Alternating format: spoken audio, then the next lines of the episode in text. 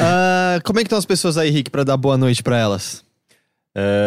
Francisco Brasil falou Gus, ah, coraçãozinho. Nossa, Obrigado. não, não E- achei e que era logo- esse o comentário. É, que não, mas tanto. calma, calma, mas logo em seguida. Logo em seguida. Eliseu Francine falou, af, o Gus. Mas, mas, aí, mas é meio que um presente que eu tô dando pro Eliseu, que é tipo, agora ele pode fazer outra coisa hoje, né? Ele, tipo, ah, eu ia assistir isso, mas hoje eu vou, sabe, sei lá, tipo, jantar fora. Eu sinto que tem pessoas que te odeiam por esporte, elas nem sabem mais por quê. Eu, eu, eu sinto que eu me odeio meio que É meio como, quê. na, como em 1984, que é tipo, a gente odeia a Eurásia e a gente não sabe por quê. É meio você é Eurásia. Sabia que eu sinto falta de chamar a Eurásia de Eurásia? Hum, você É. pode. Eu não sei se é. Não quero ofender ninguém da Eurásia. Não, droga. Hum. Ah, quem mais? Quem mais pra dar boa noite, Rick? É, Álvaro Sasaki falou que tá fazendo curry em sua homenagem. Você gosta de curry? Eu afinal? adoro curry. de curry. Eu, tô- eu gosto de curry. É, isso é verdade, mas, mas especificamente por conta do Gus, você é, você é o mestre do curry, por, por acaso? É, agora. Eu, ok, pode ir. Eu queria que tivesse GC nesse vídeo só pra entrar. Gazanzeta, mestre, Mestre do, curry. Ficou tipo um pedacinho desse biscoito na minha garganta. Cara, eu falei que não ia ser bom. A gente tá com biscoitos vegetarianos, daqueles tipo que dá pra ver o mato no meio. Não o mato, né? Mas os cereais, assim. É uma coisa. Cara, isso assim, se você largar no chão, assim, no meio da grama, e eu falar que foi um animal que fez isso com o seu esfíncter, você vai acreditar. Com o meu esfíncter Com o especificamente. seu esfíncter. Ele tirou o seu esfíncter. É. Meu esfíncter é capaz de muitas Mas coisas. obrigado, Dan. O que importa é você sempre trazer snacks, assim, porque é, é- é a generosidade do coração do Dan que eu aprecio. Entendi. Gente, o importante é que é saudável, é, pouco importa o sabor, desde que faça bem pro seu, pro seu corpo, né? Não, Olha, não, não. não, Isso você Eu tá penso pensando mais em academia, é. não em comida. Eu penso mais ou menos no oposto, no É, geral, assim. exato, é. Não, mas aqui, sabor, por exemplo, meu Primeiro lugar, o corpo sabor. que Não, não, mas, mas se você prioriza sabor, você automaticamente não vai estar priorizando a sua saúde. Porque nem tudo que é. Aliás, tudo que é muito saboroso costuma ser. Ah, tem gordura, tem açúcar, tem não sei o quê, tem tempero. É, Mas dá pra discordo. ser saudável comendo essas Dá, coisas é, também. Então, dá. e do tipo, tem um saboroso específico que eu sinto que é meio paladar de criança, que aí é o que te faz muito mal. É. Porque, sei lá, eu acho brócolis feito só no vapor extremamente saboroso. Exato. Ontem, grande, tipo, a grande parte do meu almoço foi brócolis com alho, sabe? Eu assei brócolis com alho e, tipo, é maravilhoso. É muito bom. E, e não é não é nada, tipo, é saudável, assim, sabe? Então. É, você, tem que, é- você tem que saber preparar alguma coisa, porque daí você consegue é, equilibrar o, sabe, tipo, a, a questão do sabor e, e mantendo ainda os nutrientes, etc. Mas o importante também é de vez em quando se dar o direito de comer alguma Ah, sim. bosta muito Sim. saborosa. É, é, tem aquela frase muito boa que eu esqueço de quem é, que é o tudo em moderação, inclusive a moderação. Aham. E, mas, e, e eu acho que tem a ver É, com eu, o paladar. eu, eu acredito em excessos moderados. Exato. É, é, também tem essa do, do Doug Stanhope, né? A The Doug Stanhope, É. eu achava que. Nossa, eu não sei porque eu atribuía a vocalista do Blondie, Deb Harry. A Debbie Harry. Parece algo que ela diria. Mas é, eu acho que tem a ver com o, o, pata- o paladar infantil também. A coisa de, tipo, a gente achar que tudo que é gostoso é assim. Porque eu acho que muita gente que não sabe cozinhar ou tem preguiça de cozinhar, apela pra isso. Então é isso. Tipo assim, ah, como é que eu faço isso gostoso? Eu boto muito óleo, ou eu boto muito açúcar, ou sabe, tipo, encho de ah, bacon. Açúcar eu sinto que é uma das, das principais que você, quando você diminui a sua ingestão de açúcar ou meio que corta, você percebe imediatamente como. Ah, é mais meu corpo pedindo do que eu tendo prazer com isso daqui necessariamente. Sim, é. Eu tenho comido menos carboidrato hoje em dia, e aí é doido como às vezes bate um, tipo, desejo incontrolável de que, tipo, seu corpo faz você pensar em pão, sabe? Em pensar em pizza, e pensar em batata. E come tudo E- com pão, né? É tudo. Ah, mas você pode trocar por ah, ah, pão integral, por exemplo. Né? É, eu como pão integral Eu como- eu como Já também. ajuda, mas eu prefiro não comer e aí, tipo, de vez em quando, tipo, quando eu saio e tudo mais, eu como, tipo, ah, esse fim de semana eu não tinha comido ah, nenhum carboidrato e aí domingo eu comi pizza com Heitor, assim. Eu prefiro isso do que eh, eh, comer essas esses meio É. carboidratos, Eu, assim. no caso, comia pizza no domingo, ontem e hoje. Porque a gente pediu muita pizza, sobrou muito, eu almocei dois dias seguidos de pizza. Em minha defesa, eu tava sem comer há muito tempo e eu achei que eu aguentava uma quantidade de comida que eu não aguento mais, porque fiquei velho. E dois, duas pessoas cancelaram, né? E a gente ia ter mais duas pessoas pra comer a pizza com a gente que não foram. Ah, mas tudo bem, sobra pro Não, dia é. seguinte. É eu ótimo. faço na frigideira, sabe? Fica queijo Sim, derrete, fica fica, crocantinho, crocantinho, né? fica uma delícia. É. É bom. Eu sou a, eu sou a favor desse método.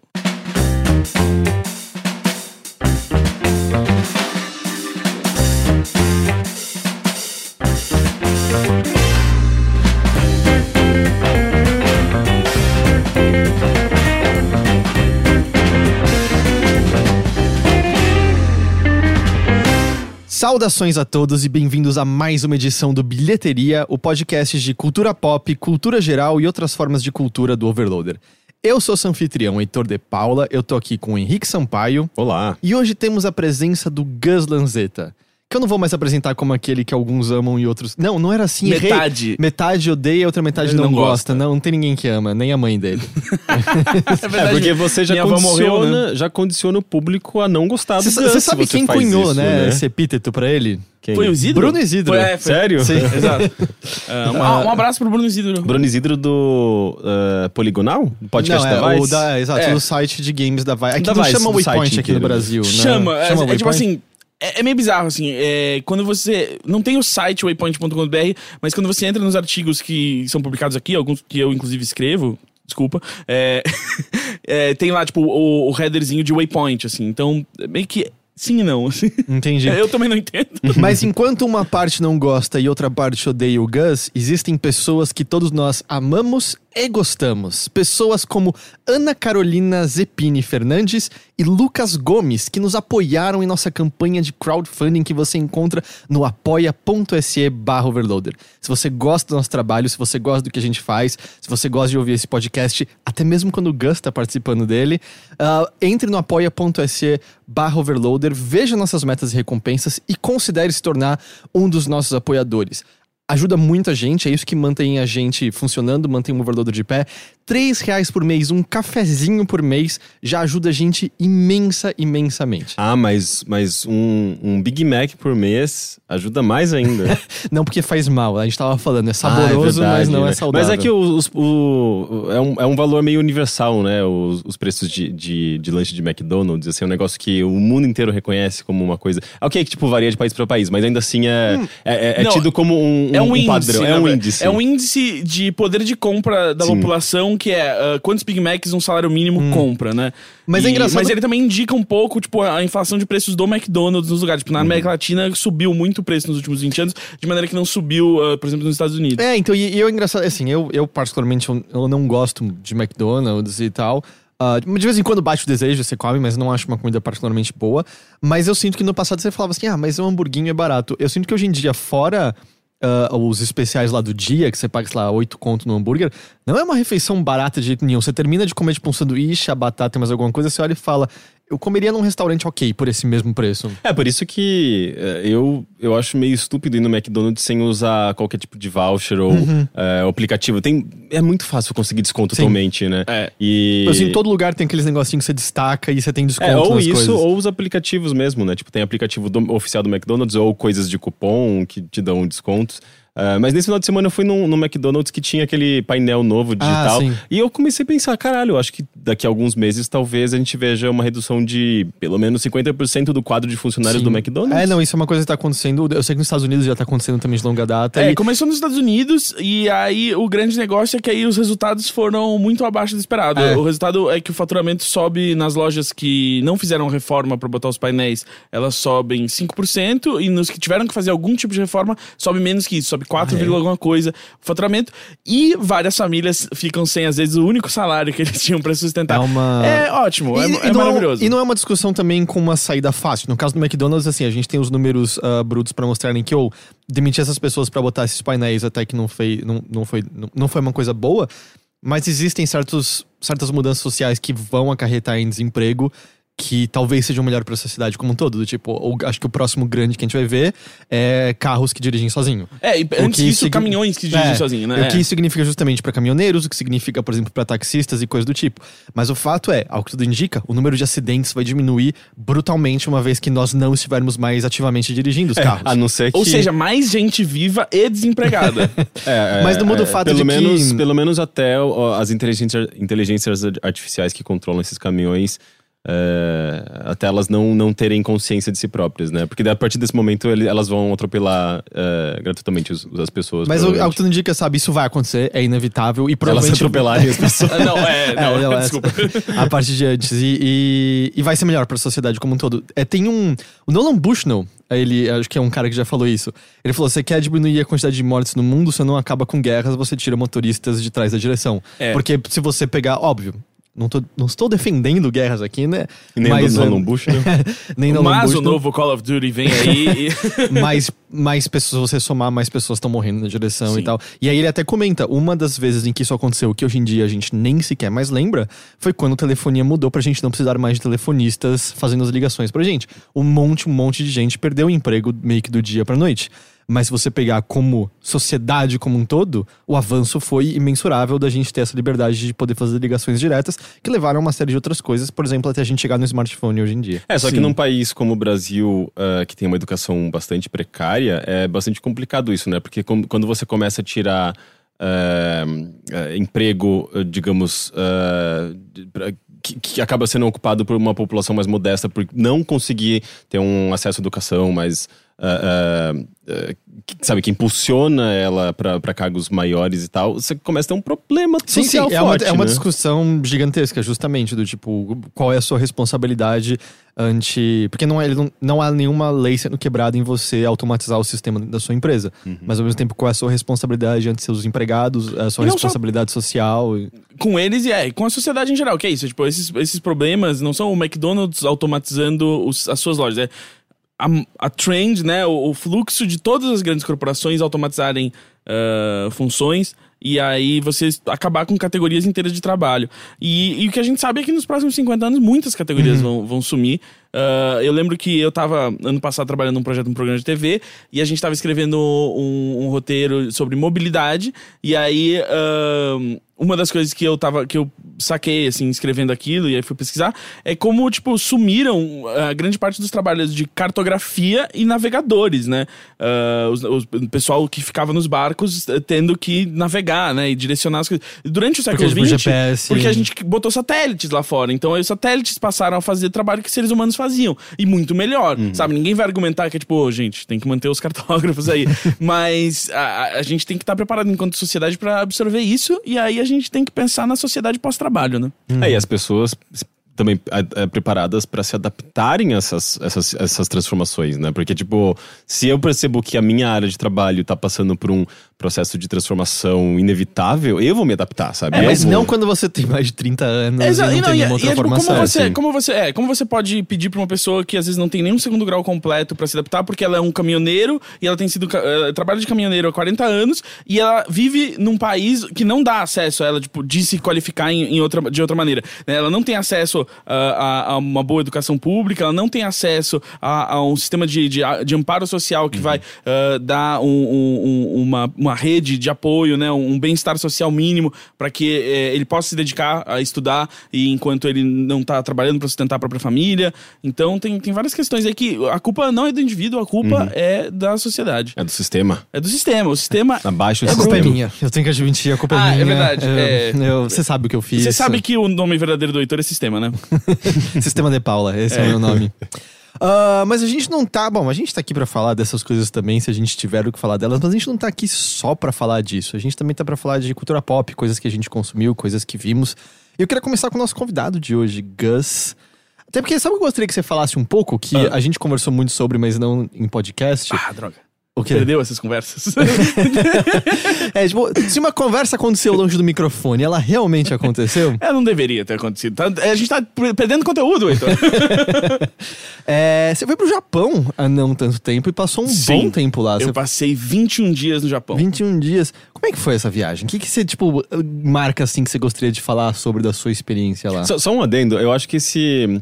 É, o Bilheteria é provavelmente o podcast mais japonês é, do Overlook, porque a cada dois meses tem alguém vim- vindo falar do Japão. Ah, o Heitor vai fazer essa viagem em breve. Puta que pariu, é Você verdade. nunca- você vai A ter que ir, cara. Vai continuar o trend, assim, e A daí, gente tipo. precisa que alguém mande você pro Japão. Senão vai, dar, vai quebrar o. Vai combo, quebrar o né? streak, é. Ah, bom, acho que a coisa mais marcante eu já cansei de falar.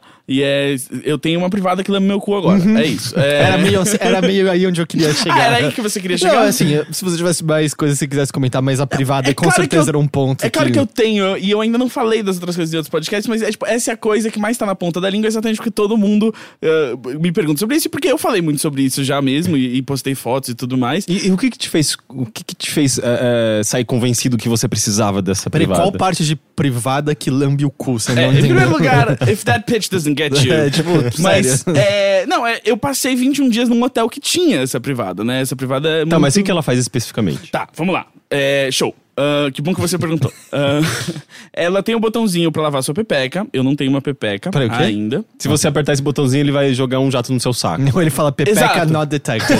Exato, exato, ele fala assim, no pepeca here. E falo assim, yeah, that's my life. Aí. Aí, é, ele joga um jatinho direcionado ali, e aí assim, e tem um pra lavar a, a porta de trás, que é universal, todo mundo tem. é, por detrás é o ânus, o. O Gus não pode Sim. falar isso porque ele tá no jardim de infância. não terminei o jardim de infância. É, o, e aí você pode controlar a pressão da água, a temperatura da água. E aí o modelo que eu comprei também tem o ventinho pra secar depois. Você tá me zoando. Não, é um ventinho, mas é eu um ventinho brinco. quentinho? Você pode, você pode controlar a temperatura do ventinho. Caralho. Não é incrível? Ah, Mas eu Sim. tenho uma pergunta prática, Aham. tá? Porque, tipo, eu entendo o jato de água no ânus. ah, durante boa Sim. parte da minha vida eu tinha um bidê em É, casa. então, ela é a união do bidê. Ela, ela se chama washlet, que é, né, uma, ela é, uma, é um bidê que, elétrico junto da sua privada. Mas, por exemplo, o próprio bidê, o jato d'água sozinho às vezes não era o suficiente. Precisava de um trabalho manual ali pra garantir que tava tudo direitinho. Ah, mas era só dar um. ligar no máximo aquela torneira lá pra Mas virar eu um. não tenho, tipo, eu vou lavar a mão em seguida, não tenho nojo de mim mesmo, eu quero garantir que tá tudo Ah, não, limpinho. sim, sim. E aí meu ponto também é que ah, não raramente, existem vezes que, por exemplo, eu tô ali com papel, depois de duas passadas você olha e fala, quer saber? Eu vou entrar no banho porque isso aqui é trabalho Sim, demais. exato. É, Sem, falar, sem falar que o, o papel demais não é muito, muito não, adequado. às vezes né? você sabe, tipo, eu vou sair lixado, vai É. ser muito papel, eu tô aqui do lado do chuveiro, eu tenho cinco minutos livre. Exato. Esse jato d'água é suficiente ou é só pra aqueles casos mais assim, tipo, ok, a- a- hoje, hoje tipo, não comi churrasco ontem. É o, é tá- o- Não, não, ele- A ele- merdinha clean, né? É. Por exemplo, ontem eu tive que lidar com o aftermath de não comer carboidrato vários dias e encher a cara de pizza na sua casa. Representou. Representou muito Ah, é? bem. Conseguiu. Porque é o seguinte, eu foi, tenho. Foi um test drive. Eu- né? é, porque eu tenho a, a bunda muito peluda. Então, mesmo com o arzinho, eu sempre passo um último papel que dá uma secada e também serve como um- uma verificação. E aí, ontem passei no teste da verificação maravilhosa. E eu senti. Sabe quando sai deixando rastros? Você sente que, tipo, o cocô tá. Não! Eu não quero ir! e aí você fala, tipo, uou, hoje. E aí, beleza, você dá uma rebolada ali e tal, pra ele pegar todos os Ah, tá, você tem que não adianta ficar. É porque nem todo mundo tem o ânus na mesma posição, né? Exato. Então, ele tem um ajuste de posição no eixo X, assim, de profundidade. Ah, ele é tipo um lava-jato de carro, ele vai. Não, ele não vai. Você, ele tem umas setinhas que você vai ajustando pra mira. ah, ah, É Entendeu? tipo um videogame limpar seu cu. Hell. Caralho, isso E aí, muito bom. mas só que aí na, na, no- na lateral aqui no ângulo, se eu quero dar um ângulo pro negócio, eu, eu dou a rebolada aqui. Claro, tem que ter a ginga. Exa- tem que ter. O brasileiro foi feito pra usar ah, o bidê elétrico. Uhum. E aí, ah, então foi, foi o, o- talvez o maior teste que eu passei com, com ela e ela, ela passou, assim.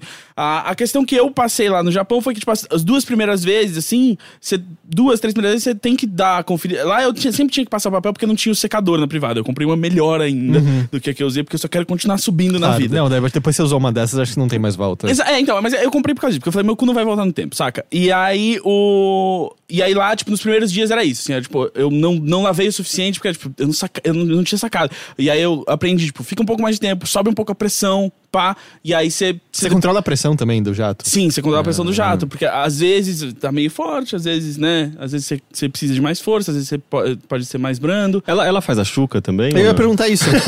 Não faz a chuca, muita gente perguntou. Mesmo se você botar na potência máxima e ficar muito bem mirado ali, não vai entrar. Tem- não, tem que ter um tubinho, um caninho. Tem que ter um caninho, é. Ah, eu não sei se alguém já adaptou. Isso que eu ia falar, É não deve seria- ser tão difícil Mas assim. é, né? é, então, é que você- teria que ser algo que você bota durante, porque quando. é- Ele é retrátil, assim. Só quando você aperta o botão de lavar é Hum. que sai o caninho com as pontinhas que jogam água. Entendi, entendi. Então, mas fica a dica pra Toto ah, fazer um modelo que, que, que faça chuca Porque também. aqui no Brasil é caro pra. Tipo, mesmo lá não foi barato, mas aqui Não é muito caro. Exato, é, né? mas valeu a pena comprar lá porque aqui custa tipo 6 mil e poucos reais uma, uma privada, a privada só a tampa, né, que tem todo o mecanismo, e lá eu paguei menos de 300 dólares. Então, Uhum. tipo, foi um investimento que valeu a pena e valeu a pena ter carregado meio mundo, porque Literalmente. literalmente meio mundo, ah, porque É, é, a mudou minha sua- vida. é, o seu assento de privada, eu acho que já viajou mais que eu e o Rick combinados. Talvez, é. É. Mas, mas o louco é que o- Até ele sistema pra em- Chicago comigo e veio pra cá. O sistema em si não é muito caro. Aliás, não é, não é muito, não é nem muito elaborado. É basicamente um jatinho e Sim. um, sei lá, um secador de cabelo, sabe? é, eu acho que tem uma certa finesse no design japonês, É, pensa, né? porque ele, ele, o, o jatinho anda, tem, tem que ter uma resistência ali pro jato sair quente, ah, ele, né? tem, ele tem outra coisa. Ele tem um, um exaustor dentro dele que ele não deixa subir o cheiro do cocô. Tem Cara, isso mas também. isso é uma Ah, e frescura, isso, né? isso é impressionante. É. Sem contar que o seu próprio é sempre meio Mas, afrodisíaco. mas só que, por exemplo, eu botei no, no banheiro de hóspedes ali, que não tem janela. Então é ótimo. Porque É, aquele que- banheiro já tinha um exaustor no teto. É, já ele. tinha um exaustor no teto antes por causa disso, e aí agora a gente nunca nem liga o exaustor do Se teto. ligar os dois ao mesmo tempo é perigoso, pode partir. Você pode ser sugado em, duas, é, em duas direções. Mas. É, e aí é aquela coisa, tipo, ele aquece o assento quando você senta, ele tem um sensorzinho pra isso e tal. Ah, Porra, mas nesse calor do Brasil não faz sentido. meu amigo. Você quer sentar vezes- naquela Mas- mas- privadinha geladinha. Mas em dias de frio é, É, foda. exato, sentar no é. Mas e quantos Eu- dias por, por ano a gente passa Então, frio aqui? mas eu deixo sempre a temperatura baixa agora no verão, né? E aí ele não, não esquenta, mas aí no, no inverno eu sei que ele tá lá por mim. Uhum. E. ah, mas é, assim, mas pelo que eu pesquisei, assim, tipo, nos Estados Unidos é um pouco mais caro, é 350 dólares por aí. Ah, tem umas outras marcas que fazem, mas é meio que essa média de preço, assim, eu não. Não achei nenhum. é Porque até vi, assim, eu falei, pá, se nos Estados Unidos for mais barato, eu compro nos Estados Unidos, ah, porque eu já ia passar lá antes de voltar. Mas ah, ainda é mais barato comprar no Japão. Acho que é feito, é fabricado lá, né, e tal.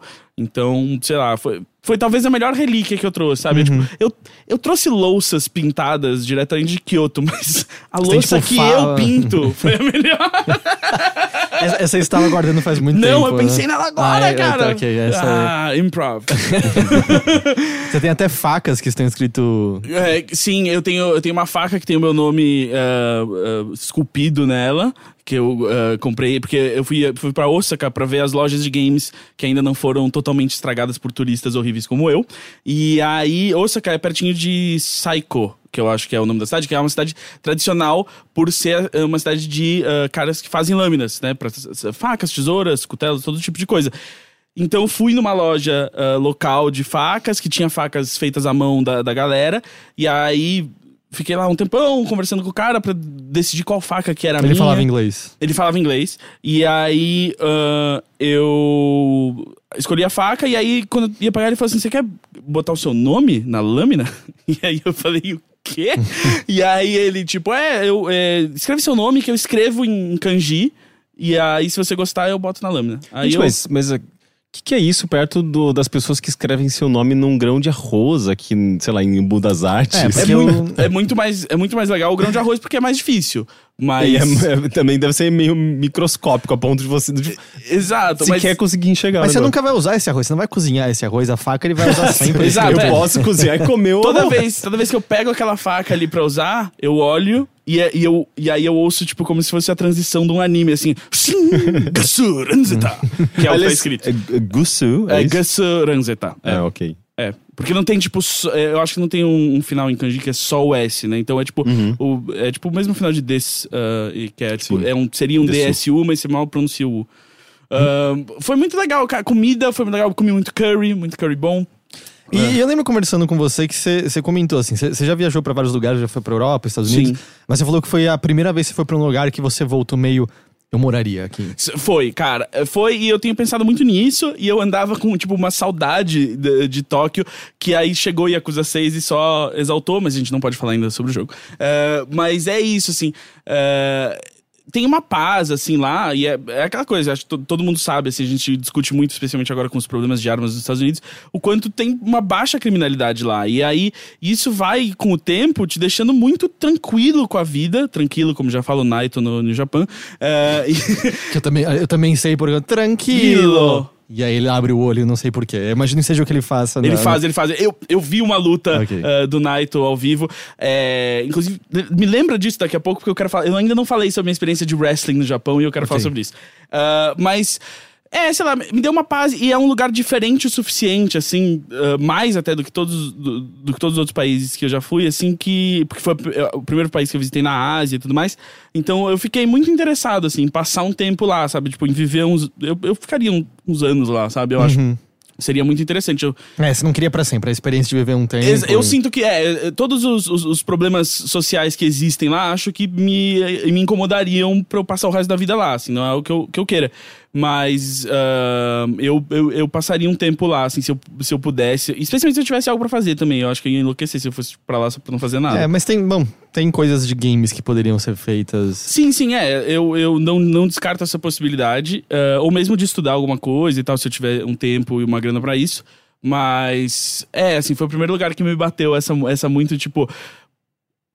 Cara, vem pra cá. Independente do que você vai fazer. Porque é isso, assim, tipo, trabalhando com comédia e escrevendo e tudo mais, já, já quis, tipo, ir pra ah, Nova York ou Los É, Angeles. mas, é- mas é que com- comédia, tipo, o seu stand-up não funcionaria no Japão, certo? Ah, eu fiz tipo- show no Japão, Ah, deu é? certo. Ah, é? Eu fiz mas show pra, no pra uma plateia japonesa mesmo? Então, não, é. é, a- tinha al- algumas pessoas japonesas lá, mas o stand-up era em inglês de todo mundo e ah, muitos ah, ah, imigrantes estavam na plateia.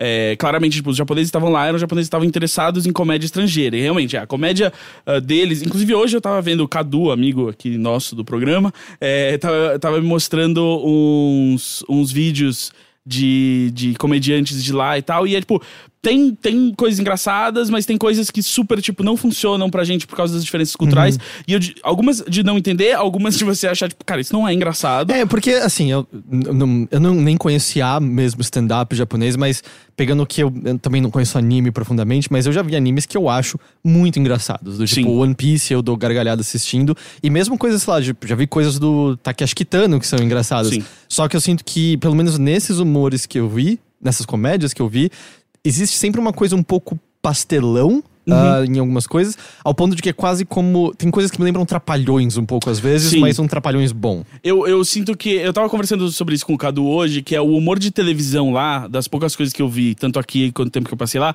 é muita coisa de auditório, é muito como se tudo tivesse acontecendo dentro de um grande domingo legal, saca? É, Ah, isso, esses clipes volta e meia aparecem compartilhados. E tem Exato. coisas maravilhosas, como o cara que usa uma pizza como frisbee e acerta um micro-ondas no prédio do lado, Sim, sabe? isso é, maravilhoso. Eu, é, tem coisas muito boas. Tem coisas que, é, realmente, assim, pra gente parece meio idiota, assim. E tem coisas que são muito boas, especialmente, acho que dentro do cinema e dentro de televisão, assim, mais tradicional. ah, o próprio Yakuza, assim, acho que faz comédia Tem muito coisas boa. muito engraçadas. É, e. Mas é, tem, tem. Eles não têm o stand-up, eles têm o é, Manzai, eu acho que é o nome. É alguma coisa assim, eu, eu posso estar errando aí. Eu Mas- acho que tem num episódio de Talk Midnight Diner. Sim, lance. que é uma tradição e que, que, se eu me engano, é sempre dois, assim, que é sempre tipo um cara mais o straight man e um, um, um- o escada, né? E o como é que é aqui? É, o, É o palhaço, basicamente. é, é basicamente não um levanta e outro corta, É, assim. tipo, que é a escola de palhaço isso. né? Exato, é. E, e que muita comédia tem a ver com isso. Tanto, tipo, o, o- o- a, a, a filosofia de sketch americana de improv do Del. o- do Del. Já esqueci o nome do cara. Mas o cara que fundou o Second City e tudo mais. Ah, enfim, tem, tem raízes né, em comum, mas tem diferenças. E do mesmo jeito que, assim, quando eu, eu, eu fiz show na, na Holanda também, e lá mesmo, assim, conversando com os comediantes de lá, eles falam, assim, que o, o humor holandês tradicional é bem mais pastelão e bobalhão do que o próprio stand-up que eles fazem e do stand-up que ó, eles fariam, tipo, pra um público inglês, assim. Uhum. Então, acho que diferenças assim sempre vão existir, mas é, assim, não tem muito um, um- um mercado pra isso lá, assim, é, é bem pequeno, é mais para os imigrantes que estão lá. Porque essa foi outra coisa que eu conversei muito sobre com várias pessoas. Eu, eu, eu saí pra conhecer muita, muita gente lá. Ah, a maioria da galera de games ou, ou- ou relacionada à indústria de games. E todos, todos eles estrangeiros, e, e todos me falaram sobre como é. Tem um, um isolamento social muito grande com estrangeiros lá ainda. Que você pra sempre vive nessa, nessa bolha gaidin. Ah, em que você não é 100% parte da sociedade, que muitas famílias têm muito preconceito, de, sabe, não, não case com gaidins e tal, ah, e gaidins são, são estranhos, são diferentes, então que você fica meio no seu canto, e que a maioria das pessoas, pessoas também tá, fica isolada culturalmente, porque é isso, pessoas que foram pra lá tarde, assim, foram lá adultas. Eu, eu conheci, inclusive, um cara que fez faculdade lá, e mesmo assim, ele tá, tipo, ele, né, já tá lá há décadas, e mesmo assim ele se vê diferente e se relaciona muito melhor com os amigos ocidentais, porque ah, tem uma, uma, uma falta de, de calor, assim, eu acho, na- nas, nos- nas relações lá. Eu lembro de conversar com, com uma garota brasileira.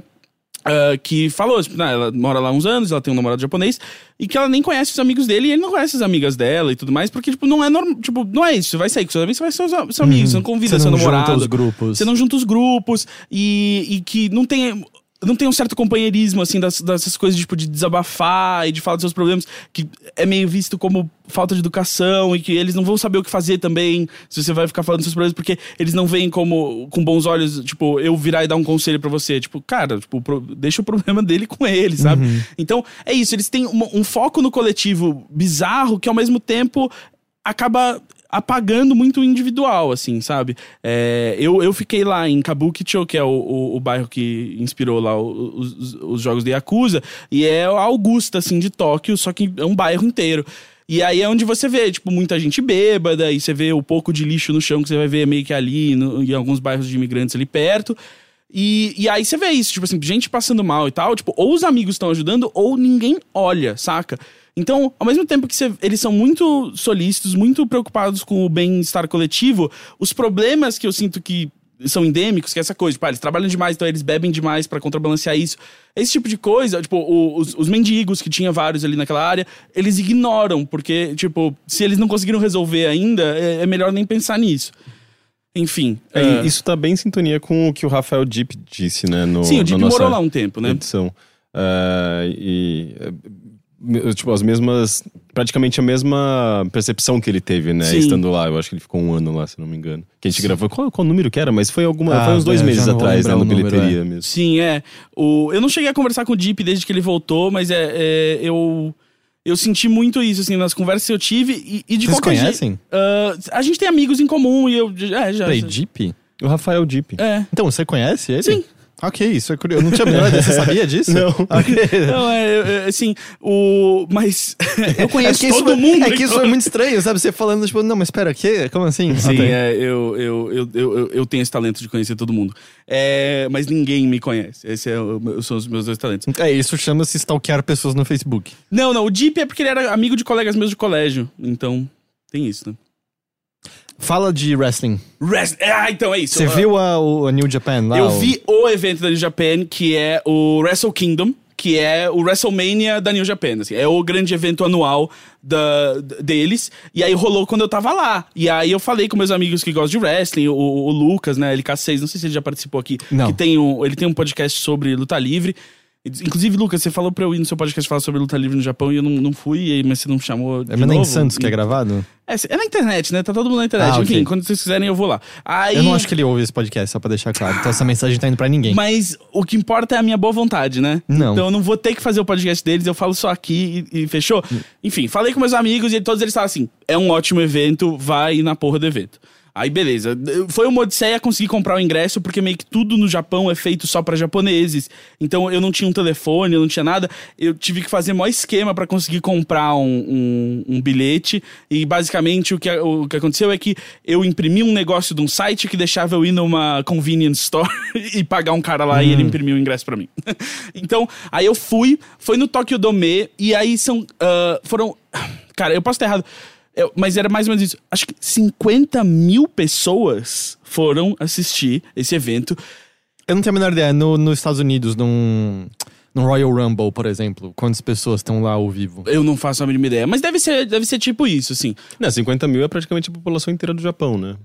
São 125 milhões, milhões, de pessoas. é. Mas... é, esse número tá na ponta da língua por conta do, do lance lá da, da... de 125 Exato, milhões de pessoas. É. São, só uma pessoa na morreu. Na verdade, são 126 e alguma coisa. Mas Uh, mais de 20 desses. Mais de 20, ou mais de 26 até, eu acho, estão em Tóquio, que é a cidade mais populosa do mundo. Uhum. E aí, o Tokyo Dome é o maior estádio deles, e aí, meu, lotadaço, assim. Eu lembro que uh, o Tião, um monte de gente falou assim: ah, tenta comprar, tipo, camiseta e merch pra mim, não sei o quê. A fila para comprar isso era fora do estádio.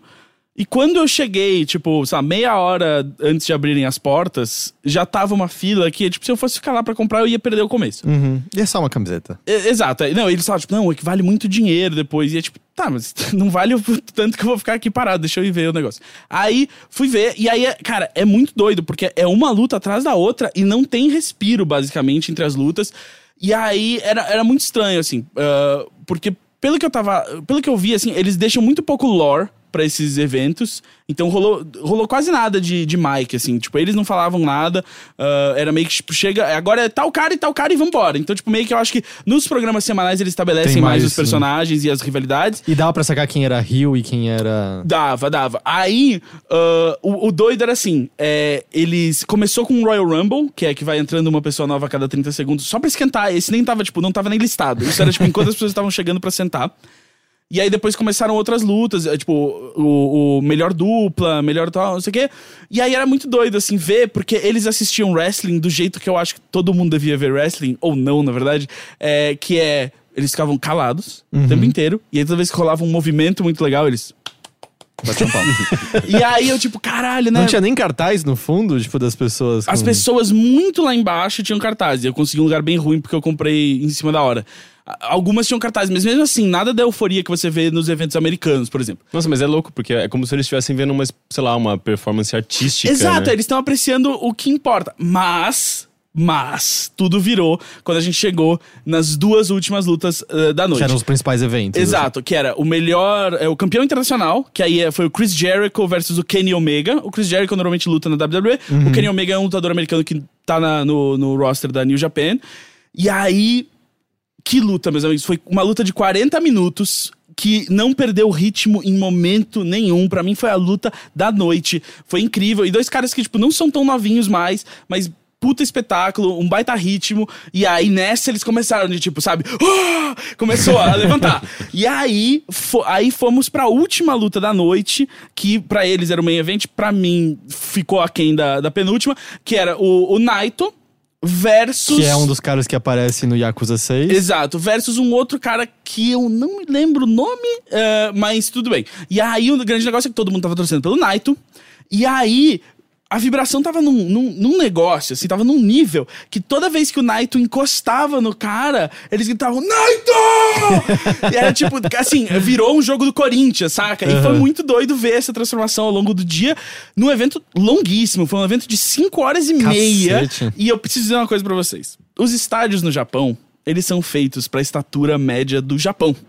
Então, Ou seja, eu estaria de boa lá. você estaria de boa, mas o meu joelho queria estourar, assim. Então eu saía da cadeira e, e, tipo, dava uma volta o tempo inteiro. Só que o problema é que eles são muito organizados lá. Então, ninguém tava de pé fora dos seus assentos. E aí, tipo, sempre tinha, tipo, uma minazinha que trabalhava no, no estádio, tipo, vindo perguntar se tava, tipo, se eu- se eu tava procurando o meu lugar. E aí eu tinha que só, tipo, não, não. Aí eu fingia que eu tava indo comprar comida. E aí eu voltava. Ah, e só pra.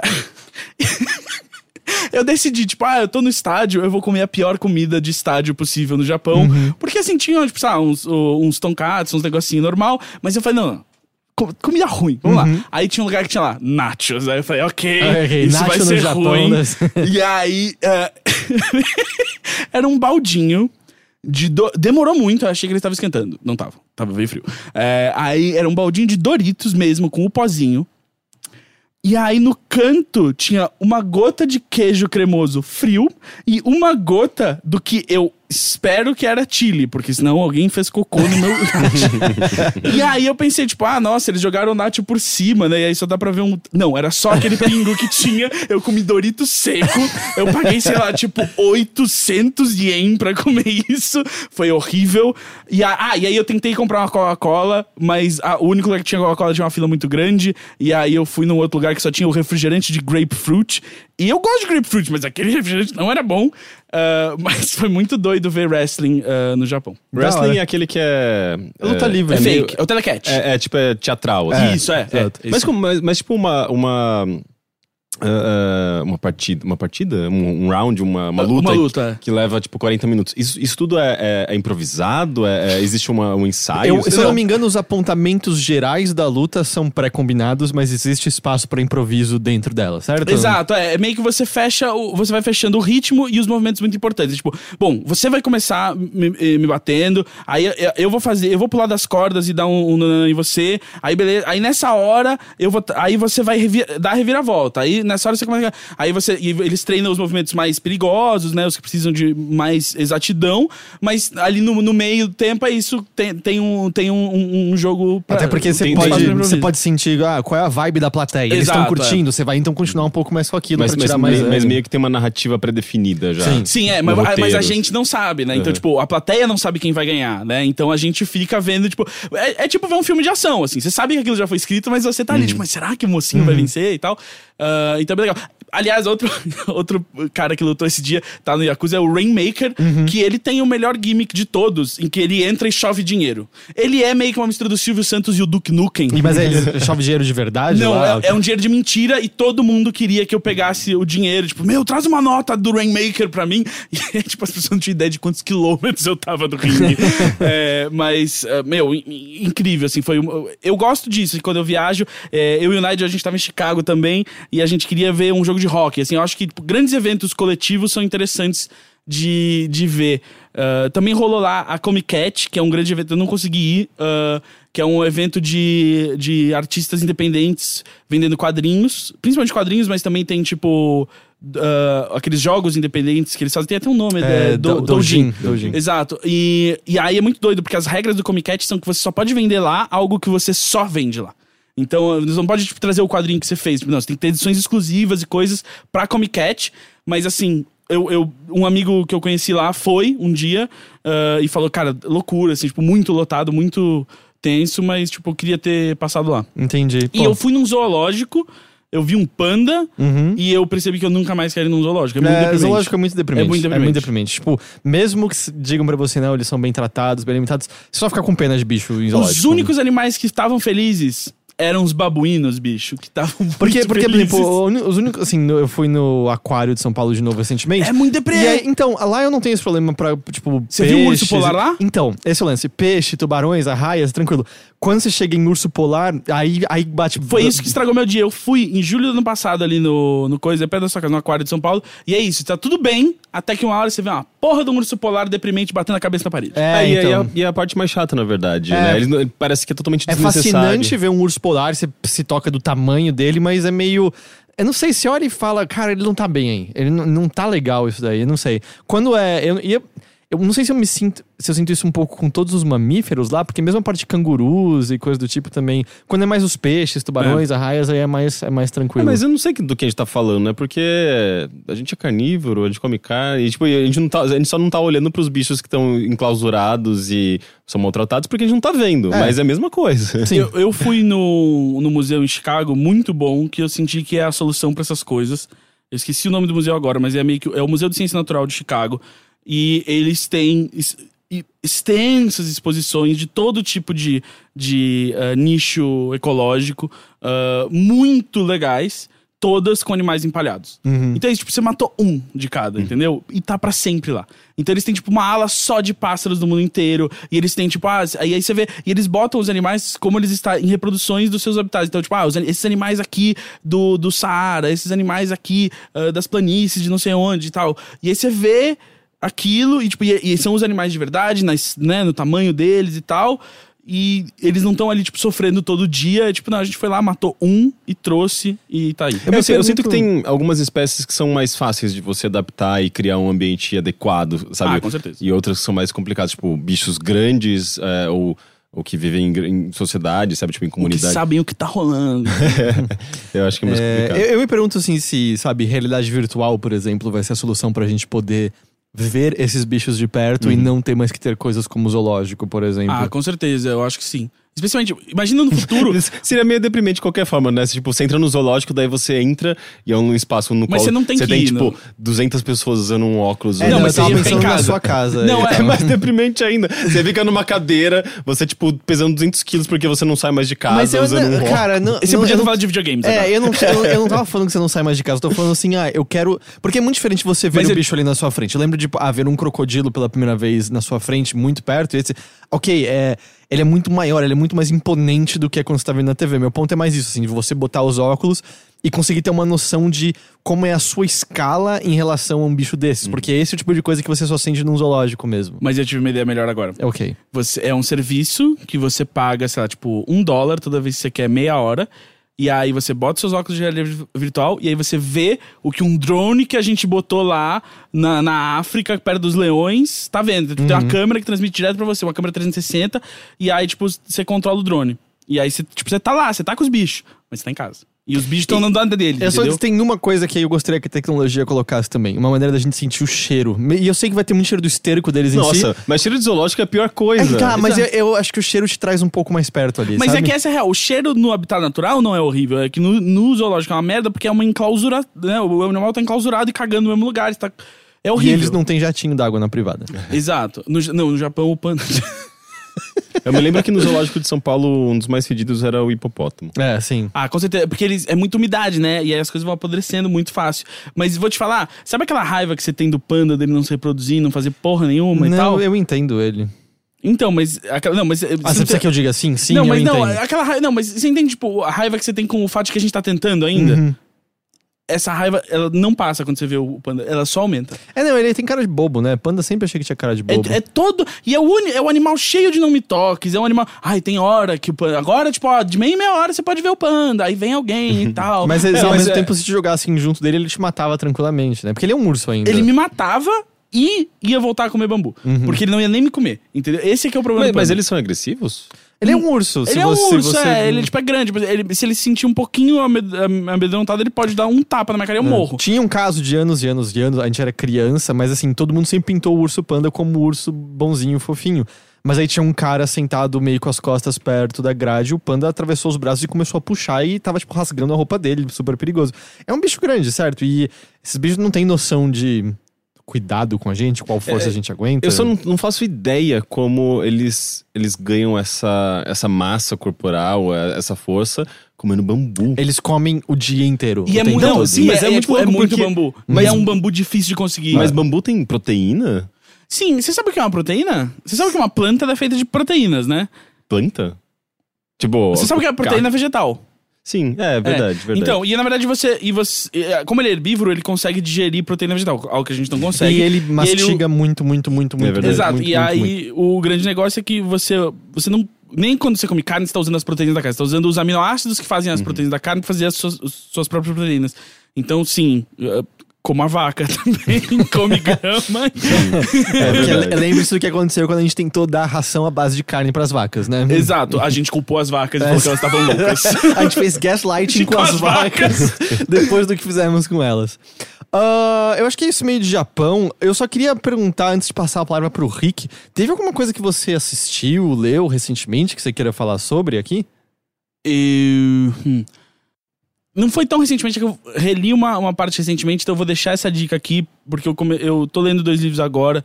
Um deles é sobre farinha de mandioca, e aí, como eu gosto de falar sobre comida, é, eu reli recentemente um trecho de um livro muito bom do Tyler Cord, que é um cozinheiro, chamado A Very Upsetting Cookbook About Sandwiches.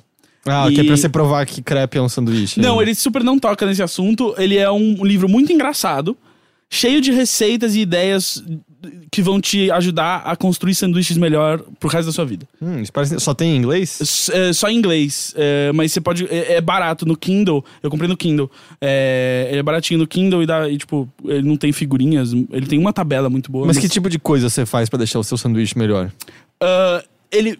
A, a, a essencial, e que você acha, se você procurar, tipo, o nome do livro na internet, que ele fez um, blog, um, um post no blog sobre isso, é que ele cria uma tabela de todos os elementos que um sanduíche precisa Tipo, ter. crunchiness. Crunch, exato, todas essas coisas. E aí ele faz uma tabela com vários exemplos. E aí ele fala, tipo, ah, seguindo essa tabela, você sempre vai construir um sanduíche balanceado e legal. Mas o legal é que, tipo, ele.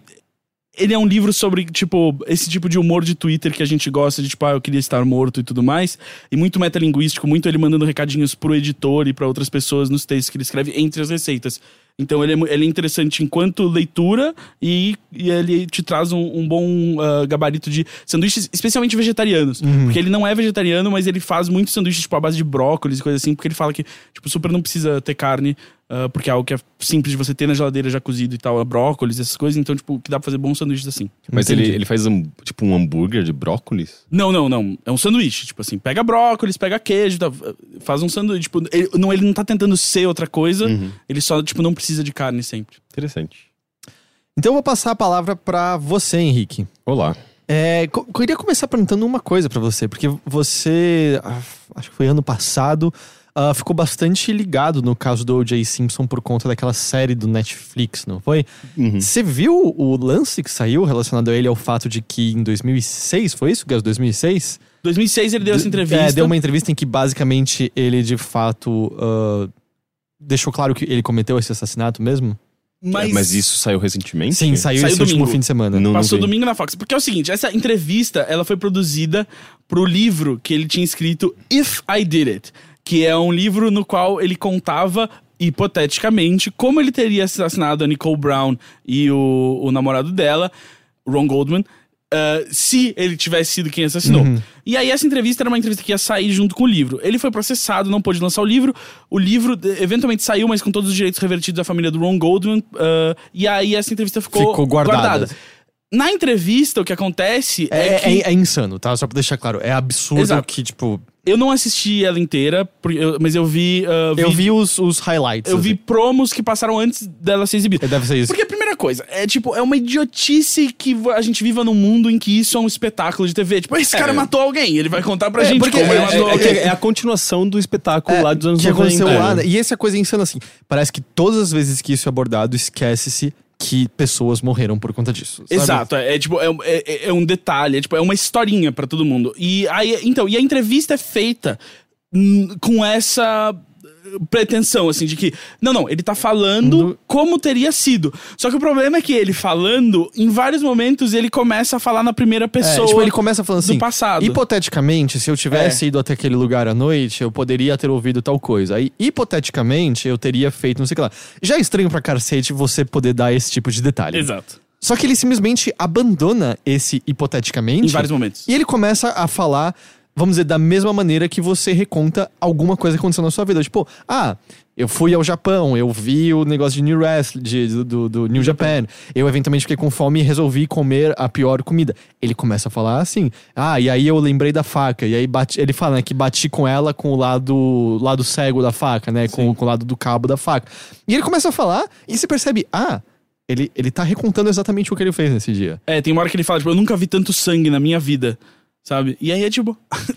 E aí, pra, pra deixar, tipo, mais macabro e sinistro, é. Ele se toca do que ele tá fazendo.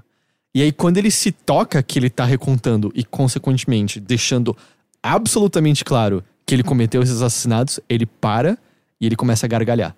Ele começa a gargalhar, gargalhar, que ele se toca. Porque ele não pode mais ser preso por conta disso. É, como ele já foi julgado por esse crime e já foi absolvido, ele não pode ser julgado duas vezes pelo mesmo crime, pela lei americana. E além disso, ele comenta que ele deixou cair a luva lá no gramado, que durante muito tempo achava-se que tinha sido uma evidência plantada pela polícia. Então, tipo, não É, tinha sido. A famosa luva do If it don't fit, you must quit.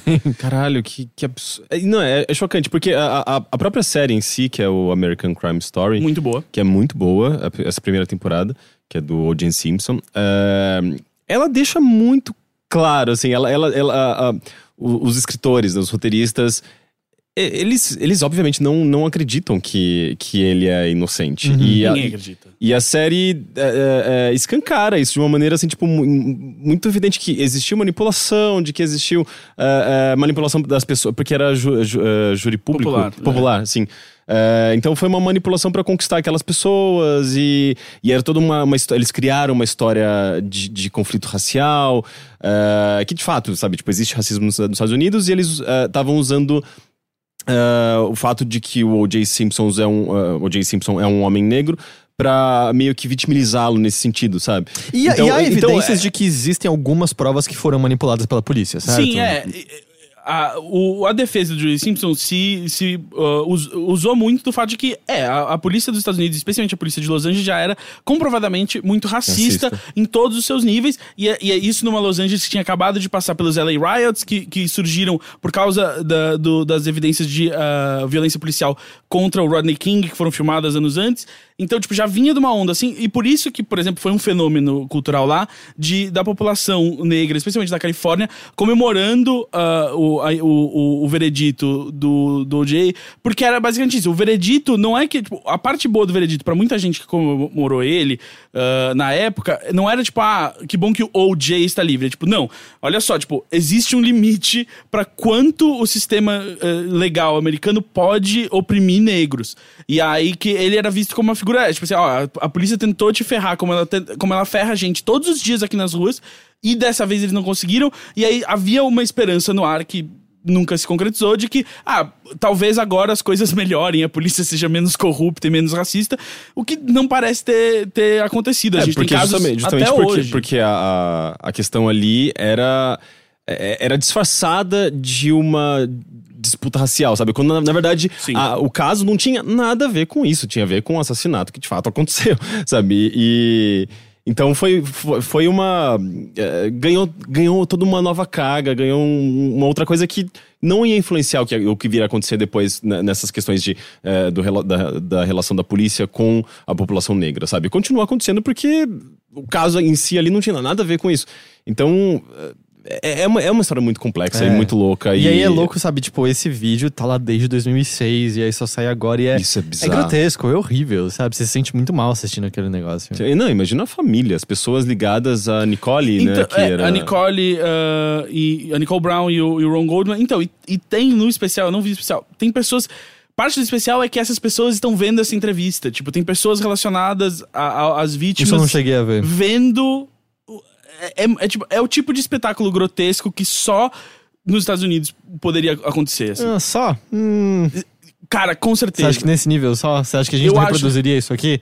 Eu acho que quando Dá o Gugu anos- entrevistou a Richthofen, É isso que eu falo, dá o uns irmão anos. dela não tava lá, saca? É, dá uns anos pro, pros Nardoni saírem da cadeia e. É, eu, eu não sei, aqui no Brasil a gente vê muito. É porque a gente não assiste tanto TV, né? Mas É. eu sinto que se liga o Gugu especialmente, sabe? Ou, Mas não ou existe mesmo, mais programa do Gugu, mesmo existe? Existe. É que o. Gugu tá na Record. Sim. é, Morreu. Foi onde ele morreu, entrevistou a foi. Richthofen. Ou mesmo, sei lá, uh, da Atena, sabe? Uhum. Coisas bizarras, assim, que, que a gente não, não, não, não, não testemunha, mas existe, sabe? Um, um abuso, assim, por parte da mídia e fazer esse, esse Cara, tipo de eu, eu lembro midiático. quando rolou o caso lá do- dos Nardoni, os programas da manhã se fingindo de investigadores policiais, tentando descobrir. Eu lembro o programa lá do Brito Júnior, tipo, os amigos da manhã, sei lá, que porra era ele. Falando, Queria mandar um beijo pro É, Brito, meu amigo. Tipo, olha ali, embaixo da janela tem um arbustinho. Será que isso teria parado a queda da garota? Do que vocês estão falando, sabe? Do que Não, hoje mesmo eu tava vendo um vídeo, não sei por que eu cliquei nesse vídeo, mas apareceu no ladinho lá no, no YouTube eu cliquei.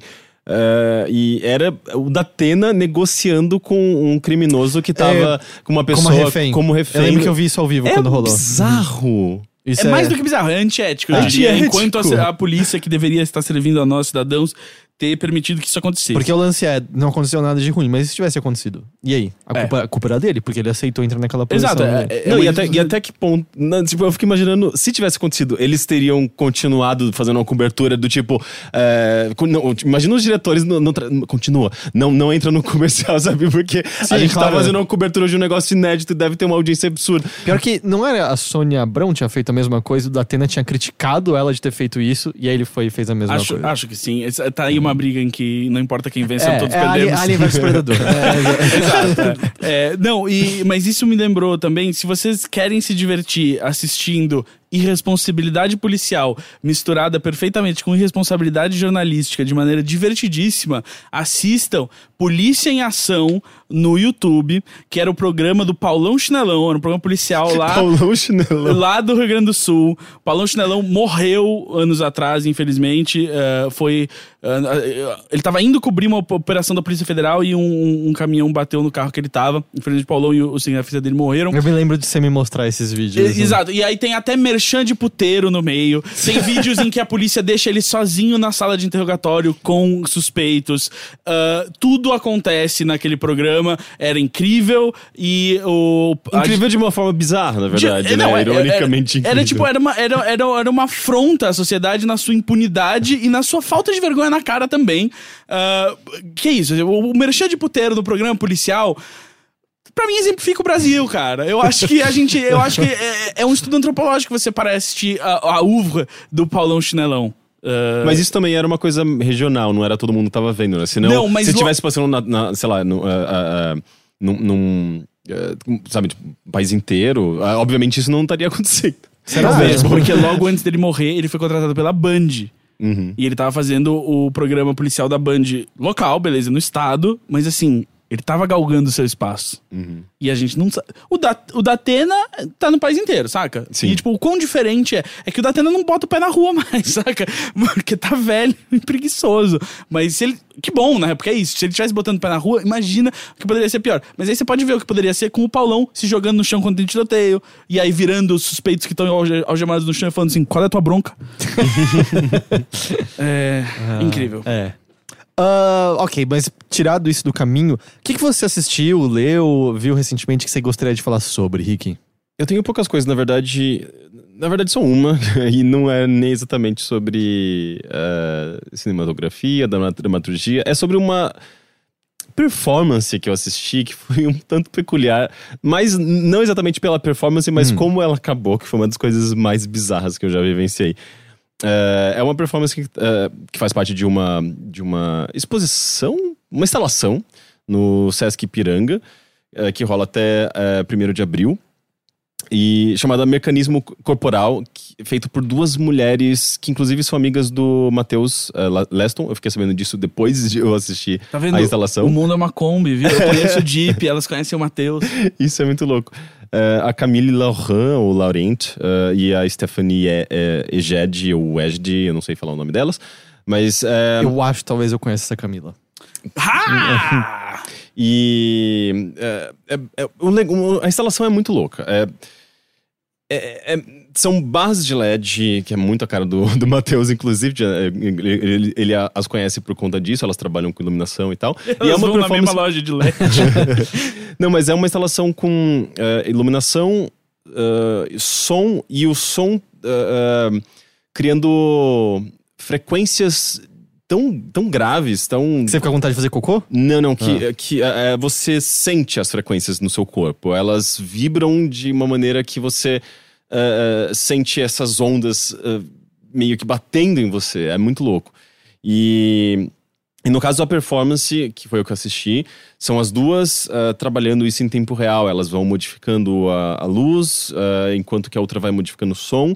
E você vai criando, elas vão criando essa, essa experiência sensorial porque você vai sentindo, né, tipo, a, a vibração no seu corpo, enquanto que eh, a- luz vai também eh, tentando acompanhar eh, esse, esse, eh, esse trabalho sonoro, sabe? Eh, eu só acho que é meio longo, tipo, foi, foram? Eu acho que 20 minutos ou meia hora numa sala fechada, com um som extremamente repetitivo e padrões visuais que acabam também se repetindo. Então é, fica meio. Não sei, eu achei depois de um tempo fica meio. Ah, eu já senti, eu já saquei qual é o lance, sabe? Eu queria ver mais coisas e não tem mais coisas. É basicamente isso. Tipo, ah, ah, frequências. ah, ah, uma sonoridade de baixa frequência, ah, as ondas rebatendo em você o tempo todo e uns padrões eh, de iluminação desses LEDs. Ah, ok, achei interessante. Mas o mais bizarro foi que, depois desses 20 minutos mais, mais ou menos, e, eu já tava meio até com dor de cabeça, porque o som é realmente muito. É muito alto e é muito forte. É, meio, é um negócio meio, meio intenso, assim. Ah, mas aí elas, eu percebo que elas se olham. ah, e, ah, e elas estão usando uma peruca branca que deixa tudo muito irônico, meio esquisito. sabe? Parece que tudo Parece que é um quadro do Ratimbum. é, é, é, parece um. Você sabe que é um, um negócio muito estranho. E elas se olham, elas deram um sorrisinho uma pras outras, uma pra outra, e elas abaixaram ah, atrás dessa, desse balcão onde elas estavam, né, fazendo a performance. E a, a luz, a- as luzes dos, dos painéis ficaram acesas e, e, e nada acontecia. E daí a gente olhou pra porta, a porta estava fechada, a gente olhava um pro outro, sabe? E de repente todo mundo que tava na sala, umas eh, 10, 15 pessoas no máximo, se entreolhando e tipo, "Ah, acabou? O que, que a gente faz agora? Só que ninguém queria perguntar, tipo, em voz alta, sabe? Ou nin- ninguém Mas que era conseguia. pra ser um momento de silêncio, contemplação, É, é, porque um quando você sabe que. É, porque aconteceu isso em alguns momentos, sabe? Ah, mas quando você tá num, num ambiente no qual. ah, ah, você tá apreciando o trabalho do artista. Eu, eu particularmente, eu geralmente eu me sinto meio. ah, meio tímido, assim, porque, tipo, eu não quero ah, atrapalhar e eu não quero. ao mesmo tempo, eu não sei exatamente se aquilo acabou pra eu aplaudir, sabe? Tipo, às vezes o silêncio faz parte da, da, da peça. Então eu não sabia exatamente o que fazer, sabe? E eu acho que eu senti, eu senti que ninguém sabia o que fazer. Porque as pessoas estavam meio envergonhadas, sabe? Criou um, um, uma situação tão constrangedora que uh, algumas pessoas começaram a rir meio baixinho, sabe? Conversar uma com as outras. Você percebia uns, uns burburinhos. E a gente ficou, eu acho que uns sete minutos nessa situação. Todo mundo tipo, sempre metade olhando. do tempo da performance parado olhando. É, é, uma situação extremamente constrangedora. E, e- e, tipo, mano, alguém podia abrir a porta. Alguém, a gente tá, todo mundo tava esperando alguém fazer alguma Uhum. coisa. É o caso da, da fumaça saindo, ninguém levanta, você não levanta É, também. é, é um experimento social, assim, sabe? Tipo, se as pessoas levantarem, todo mundo vai levantar. Se alguém aplaudir, todo mundo vai aplaudir. Mas ninguém fez nada, porque a gente tava esperando justamente alguém começar a fazer alguma coisa. E o Guilherme, que tava comigo, meu namorado, ele, ele falou: Ah, eu acho que eu vou aplaudir. Eu falei: Não, espera. e ele, ele toda hora ele queria fazer alguma coisa e eu não deixava. E eu, eu me senti muito imbecil de, de novo depois. Porque, é, passado esses sete minutos, a garota que tava abaixada, uma das garotas que tava abaixada, falou, rindo, gente, vocês podem sair. e tipo, e, e daí todo mundo, obviamente, riu, sabe? Tipo, alguém foi lá, abriu a porta e saiu. E de boa. Poxa, mas por- podia, sei lá, ter baixado a luz e falar, gente, muito obrigado, ou alguma Cara, coisa. é, tudo se resolve com. Nós temos um amiguinho cujo pa- o trabalho é, É abrir a hora porta. ele vai e abre a porta. É Exato. isso. Não, e pior, pior que eu, eu, eu tenho certeza absoluta que a pessoa que abriu a porta trabalhava no Sesc. Por que, que Eu não sei, eu não sei. Eu não É sei se porque ele- elas não combinaram com ele antes, é isso. Tipo, ou, eles é, esqueceram. ou rolou uma, uma falha de comunicação, ou, ou esse momento devia acontecer de verdade, mas ao mesmo tempo não tinha nada a ver com a proposta, então eu acho que foi um acidente. Sim. Mas eu só sei que foi um experimento social bizarro que eu não esperava que aconteceria nessa performance, sabe? Foi tipo, de repente, é, a- o que aconteceu depois da performance, por alguma razão, surgiu, aconteceu e. intensificou aquela experiência, sabe? Complementou aquela experiência eh, de uma forma bizarra que ninguém esperava, sabe? Foi interessante. Mas de qualquer forma, Você não tiver... recomenda. eh, Você falou que achou chato. não, não, não, eu não achei chato necessariamente. Eu, acho, eu só acho que ela é um pouquinho mais longa do que deveria. Mas se alguém quiser eh, ver a instalação ou assistir a performance, ela tá acontecendo no Sesc Piranga. Eh, até 1 de abril. A instalação tá lá, fica lá o dia inteiro e a performance acontece em momentos específicos, então você teria que acompanhar a pro- a programação, os horários. Entendi, entendi. Others nearby, awaiting a word, gasping at glimpses of gentle true spirit. He runs, wishing he could fly high, only to trip at the sound of goodbye.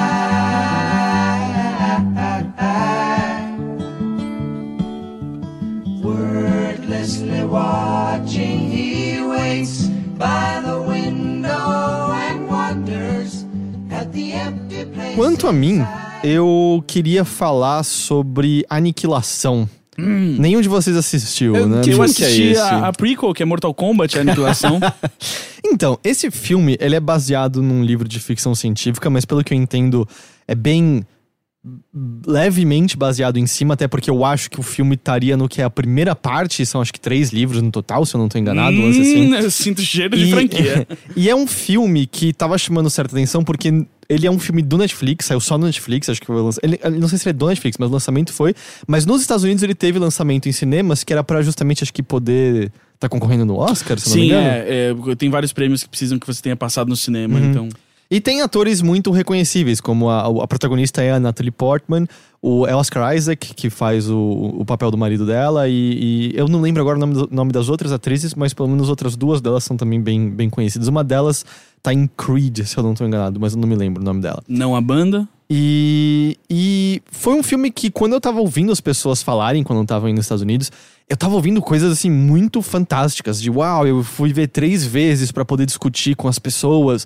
Passei 40 minutos sentados com os meus amigos, conversando sobre o filme pra poder entender tintim por tintim, cada pedaço dele, não sei o que lá. Eu não sabia nada sobre o filme, nenhuma premissa, mas eu obviamente entrei com uma certa expectativa por conta desses comentários. Eu achei o filme qualquer coisa. Eu, eu, eu, eu achei que é um filminho de ficção científica com um visual interessante em alguns momentos, Mas eu não acho que tem nenhum. nada pra uma discussão mais profunda, nem nada do tipo. Eu acho que ele é bem Tá, mas, mas do que, que ele se trata? Então, vamos lá. Do que, eu que vou, ele trata? Eu vou dar a premissa aqui. ah, então, só avisando, porque acho que às vezes tem pessoas que não querem. Aliás, o filme já está no Netflix, entrou hoje. Não, ontem de manhã, é, do dia dessa gravação. A premissa é a seguinte: a Natalie Portman é uma. Ela, ela era o que? Ela, não lembro, ela era médica, se não me engano. Ah, e ela é focada em estudar, se não me engano, era câncer. Já não me lembro, eu vi faz um tempo já. E ela, você entende logo no começo que o marido dela é, é militar e ele tá desaparecido há cerca de, de um ano. assim. Ele saiu pra uma missão e não voltou mais.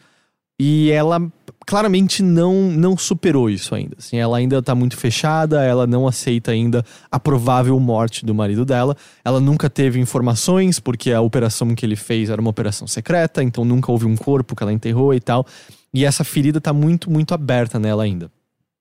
E justamente num dia em que parece que ela tá tomando alguns dos passos para poder começar a deixar isso pra trás, ela tá pintando o quarto que era deles. Ela ouve passos dentro de casa e quando ela olha, o marido tá ali. Exatamente como se ele nunca tivesse ido embora. E aí ela tá tentando conversar com ele, ela fala assim: "Mas o que aconteceu? Onde você tava?" Ele tava aqui na sala de casa. Ah, mas como assim você tava na sala de casa? Você desapareceu um ano. O que aconteceu com você? Ele eu não lembro, eu não sei, eu tava aqui na sala de casa. Só que ele tá falando pausadamente, ele tá aparentemente distante.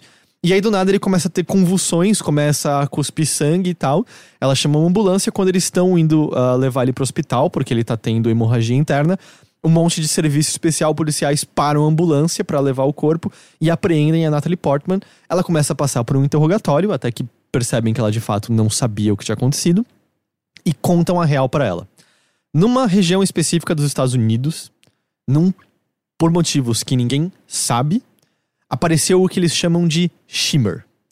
Esse shimmer, ah, a color é como se ele fosse uma espécie de, de capa, ah, uma, uma espécie de bolha, mesmo ah, fechando uma área. E a aparência dele lembra um pouco de como a luz refrata numa bolha de sabão. Aquela dança meio orgânica, meio oleosa, colorida, vermelha, azul e tal. E o que eles explicam é: nenhum aparelho consegue detectar o que acontece dentro do shimmer. Ah, todas as equipes que foram mandadas lá pra dentro, e aí você entende, o marido dela foi uma das equipes que foi mandada lá pra dentro, nunca saem de lá, nunca voltam. Ah, eles não conseguem observar e entender o que tá acontecendo. Eles sabem que o epicentro onde tudo começou é um farol que tinha ali numa região. Só que o grande problema é que esse shimmer tá crescendo de pouco em pouco todos os dias. Ao ponto de que, eu não lembro se é questão de meses ou questão de anos, ele vai engolir o mundo inteiro. E a gente não sabe se isso é perigoso ou não, mas é o que tudo indica, bom não é. Porque quem entra lá não sai mais de lá de jeito nenhum. Até que o Oscar Isaac, o marido da Natalie Portman, saiu de lá e ninguém consegue entender exatamente por quê. Ah, eu tô intrigado. Eu gostei da premissa. A premissa é muito legal. Esse começo é, é, é bastante intrigante. E o filme se baseia no fato de que a Natalie Portman, nessa base militar, conhece um grupo de outras três mulheres, de outras quatro mulheres, que vão entrar no Shimmer. E ela resolve que ela quer entrar porque ela quer ter as respostas do que ocorreu com o marido dela. E eu acho que é essa parte de você, ok, o que, que tá acontecendo, ah, como tá rolando, especialmente esse começo, quando elas entram no Shimmer, rola. Eu não vou entrar mais em detalhes a partir daqui, mas vamos dizer que elas sentem uma espécie de desorientação. E a, a direção é muito boa pra fazer você sentir. Tanto que a- acontece assim, da primeira cena delas lá, você fica. Que, que salto esquisito. Por que que, por que que esses detalhes não foram passados? Eu tô sentindo que tem uma lacuna aqui. Aí você toca. Ah, essa lacuna é proposital. É meio fazendo eu me sentir como elas estão se sentindo nesse momento. Então isso, isso é legal. Ah, existe também, acho que, algo de valioso e interessante no fato de que ah, boa parte das personagens, com exceção da, da, da, Natalie Portman, são clichêsões.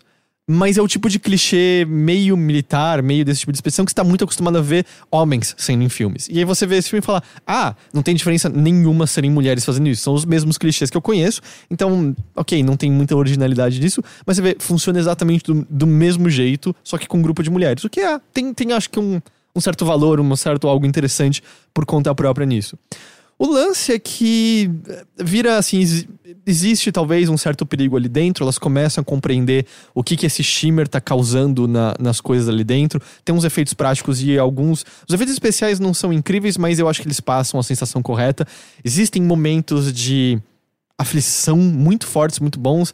Vou dizer assim, existe uma parte que envolve, vamos dizer, um urso, que é, é, é, é- é bem potente, chega a ser meio pesada em certo momento. Eu acho que funciona, me deixou aflito de uma maneira que não esperava.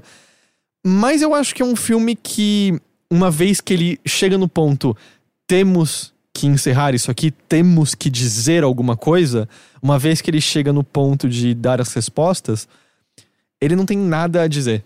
É, eu acho que ele é. Ele, não tem nada a dizer ou ele simplesmente não responde e deixa o mistério no Então, não, eu acho que ele não tem nada a dizer. Eu acho que o que ele acha que ele não tá respondendo, você olha e fala: Ah, não, tá, é isso. Assim, você. A primeira cena do filme, a primeira cena em que você vê uma célula se multiplicando, um, vira dois, que vira quatro, você vê, ó, o milagre da vida. E aí a Natalie Portman tá explicando assim: aqui estamos vendo a divisão das células, a maneira como toda a vida que conhecemos eh, veio a ser concebida nesse planeta. A gente não sabe de onde veio a primeira célula, mas é porque houve uma primeira célula que virou duas, que virou quatro, que formou os primeiros organismos, que formaram tudo que a gente conhece e permitiram que a gente existe. Você, ó, a vida! E aí a Natalie Portman vira e fala: essa é uma célula de câncer. E você, ah, isso resume o filme inteiro. É tipo, é só isso. É, então, e- esse é o famoso filme que parecia uma montanha russa que eu não tinha tempo de pegar a fila. Ah. Então eu fui ler a história na Wikipedia. Ah, ok. E aí é tipo, e aí quando eu li a história inteira, eu falei assim.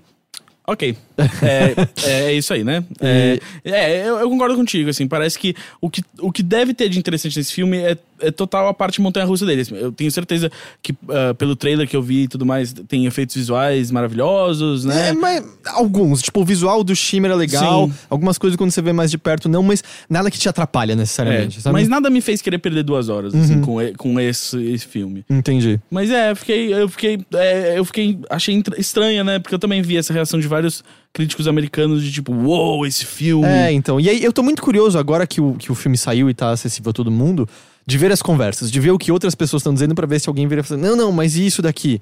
Pra ver se eu não perdi alguma coisa. Porque existem. É, eu, eu costumo. Geralmente, quando eu, eu, eu ouço alguma opinião no podcast e, e assisto, eu, eu- talvez eu, eu vá meio mais condicionado Uhum. e começo a tentar enxergar de outras, outras maneiras. Aconteceu isso com o.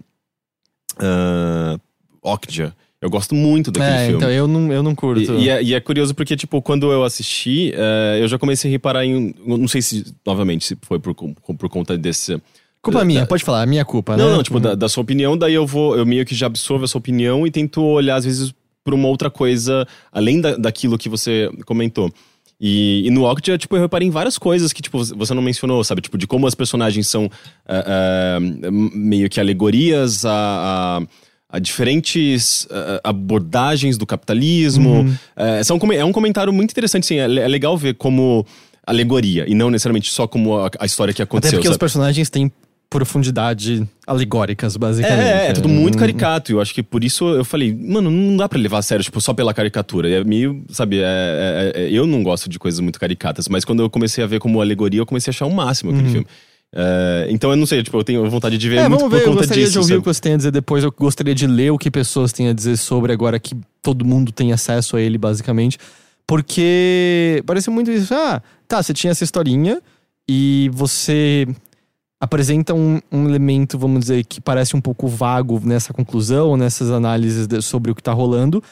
Mas que é tudo bem concreto, assim. Não, não- eu não acho que tá tecendo nenhum grande comentário social, político, eh, comportamental. É só meio, ah, é, você tinha essa historinha e tá, tipo, tudo meio resumido nessa imagem do começo. E, e é meio isso, sabe? E aí- Mas, mas existe um- uma, uma história interessante de, entre o relacionamento da- da- da- desses dois personagens. Ah, porque às eu- vezes é. essa história pessoal, às vezes é, é suficiente. A não- história volta nos flashbacks mostrando a convivência dos dois. Antes disso, mostra outras coisas que aconteciam na vida dela que não estavam claras antes. Eu não achei nada particularmente engajante. Assim, eu não, eu não. E, e tem totalmente um momento na- nessa trama, não vou dizer no filme porque eu não vi o filme, em que você sabe o que vai acontecer. Em que a- o, você fala assim: olha, o, o lugar mais óbvio pra isso ir é pra cá Uhum, e ele vai pra lá. uhum. É, eu sinto um pouco disso. Além de que toda a estrutura é a estrutura clássica de thrillers, de, de, tipo, desde Predador até Alien. É a estrutura que você já viu em todos esses filmes, assim, não, não foge disso necessariamente e tal. É, ele- é, a premissa me lembra muito o Predador, né? É. Que é isso, tipo assim, é esse grupo de quatro pessoas no mato contra algo Só que que, você mais, não sabe o que é. Só que mais cabeça, entre aspas, porque é um filme mais lento, é um filme mais silencioso. Mas ele não tá. Ele tá usando, às vezes, o, o, o- a cadência do cabeça É. e não dizendo nada que o É, cabeça eu- diz. É que eu não quero que isso soe maldoso e terrível, porque eu acho que ele tem seu valor, mas eu saí com ele com a impressão de, ah, é o Donnie Darko de uma nova geração. Sabe? É... Não, e meu, meu ponto é que assim, o Donnie Darko, é, as pessoas adoram cagar em cima, e eu acho que é um filme que tem muito valor quando você assiste numa certa idade. Quando você. É, deve sabe, ser. Quando, é, então, se você. é como ler o apanhador no campo de centeio pela primeira vez com 30 anos. Você vai olhar e falar assim. Acho que eu entendi porque pessoas achavam incrível, não tô conseguindo aqui. E eu acho que isso tem, tem seu valor. Mas eu achei meio isso, assim. Eu não acho que o filme necessariamente seja chato. Eu não, eu não, me, não estava entediado assistindo. Mas eu também não, tipo, eu saí meio tipo, ah, legal. E É. meio que imediatamente não restou muito dele em mim, sabe? É, ele não me parece ser ruim, ele só me parece algo que não me interessa. Uhum. Eu, eu fiquei, É, acho- eu fiquei intrigado. É, ver. e, e aquele negócio, tá no Netflix, sabe? Do tipo. É, que pra- eu tenho, pra mim, se, se tá no Netflix, normalmente eu não quero ver, né? Porque eu É porque já, eu tem já vários caí em muitas original- armadilhas. Aquele casa. Não, vende essa casa. Essa Vende- casa. É, tipo, é, é, é, assim, eu, eu, eu acho que. Eu não sei se também eu entrei num, num streak de, de, de filmes ou coisas ruins É no porque a Netflix. maioria das coisas é ruim, Mas, Mas sabe o que é bom no Netflix? Ugly Delicious. É muito bom. Eu não sei se eu É a nova série do David Chang. Tem, uh, para quem gostou de Delicious, aliás, fica a dica que tem todas as temporadas, tem quase todas as temporadas de Mind of a Chef e a primeira inteira é apresentada pelo Dav- David Chang. Então, Mas é. Não, Ugly Delicious a gente fala num outro episódio, mas Ugly Delicious é, é, é um programa bem legal. Mas que você. Não, mas, mas saber que não é um Netflix original Não, é, tipo, deixa... não, assim, o filme não Ok o- que tem coisas boas, não, sem querer generali- generalizar, mas... Mas é que a maior parte é, é, tipo, separar o joio do trigo é muito difícil, muito difícil. Mas, de novo, eu não, é, não acho que seja um filme ruim, eu só acho que é um filme que você olha e fala, ah, ok, mas não é um filme pra se ter muito a discutir depois, assim. Hum. da- da- Ok, nem todos os filmes são, são também pra É. se ter muito a discutir. Sim. E, e meio isso, eu. Caramba, tinha me passado alguma coisa pela cabeça agora que eu queria falar, que eu lembrei porque você comentou. eu falei do Ugly Delicious, Ah, eu falei Mind Ugly- of a Chef. Não- Ah, lembrei. É, a gente nunca falou sobre aqui. Você viu o Disaster Artist também, né? É, eu eventualmente ouvi. E, e eu vi também. E o que, você achou do Disaster Artist? Eu tenho um sério problema. Eu tava vendo, aliás, Nirvana The Band The Show. Eu e também. e é um problema que eu tenho com os dois, que é. Eu não consigo lidar bem com cenas vergonha. de desconforto, assim, Tipo, de vergonha ali. Eu assisti o primeiro episódio do- da segunda temporada do Nirvana Aham. The Band The Show, que é aquele que a gente já falou um tempo atrás, que é tudo meio real. E assim, é. Eu foi, foi assistindo a segunda temporada que eu me toquei que, além desse elemento de deles estarem lidando com pessoas do mundo real que não estão se tocando, que é um programa sendo gravado, que eles são personagens, não pessoas, eles também conseguem criar aquele tipo de trama bem a la Seinfeld, Sim. que eles apresentam elementos no começo e, se e quando tá pra se amarrar no final, você fica. Oh, ok, eu tô vendo pra onde você tá Aham. indo. Tipo, o lance do vômito no primeiro episódio. Aham. É, quando acontece, você, tipo, ok, eu vi o que vai acontecer. E aí acontece, e é. Eu, eu até. Aquilo aconteceu mesmo, porque eu procurei vídeos do jogo de hockey pra ver Aham. se aquilo tá, aconteceu de fato. Mas tem que ter acontecido. Tem que ter sério. acontecido, porque inclusive na primeira temporada, no episódio que eles filmam ilegalmente Guerra nas Estrelas, eles realmente fizeram isso. Mas é, o que eu percebi vendo a segunda temporada de Nirvana The Band The Show é que eu não perco nada do que eu aprecio no programa pulando essas cenas em que eles interagem com pessoas reais. Porque é isso, porque eles criam tramas muito divertidas e amarradas de uma maneira que você não tá esperando, e ao mesmo tempo tem outro trunfo dessa série que eu acho que tá ainda maior na, segu- na segunda temporada, que é eles fazem uma linguagem de reaproveitamento de cultura pop que eu até comentei numa conversa nossa que, Sim. tipo, cara, o que eles estão fazendo pra televisão, o sampling fez pra música lá atrás. Por exemplo, esse episódio quando entra a parte meio documentário é, do, do Wahlbergs lá. né? Exato. É, Você só viu o primeiro episódio. Só vi né? o primeiro episódio. O episódio de Halloween dessa temporada, eu, tipo, eu- é sério, assim, eu não tô brincando. Ele Não é uma merecia coisa que community fazia um pouco? Mas ele fazia em referências. É. O fato de que eles usam um material que eles não têm direitos autorais Hum. pra usar. E eles, tipo, usam vários loopholes da lei, tipo, de fair use pra usar. E aí, eles, isso chega no ápice na segunda temporada no episódio de Halloween, que eu preciso que você assista, depois a gente fala sobre isso.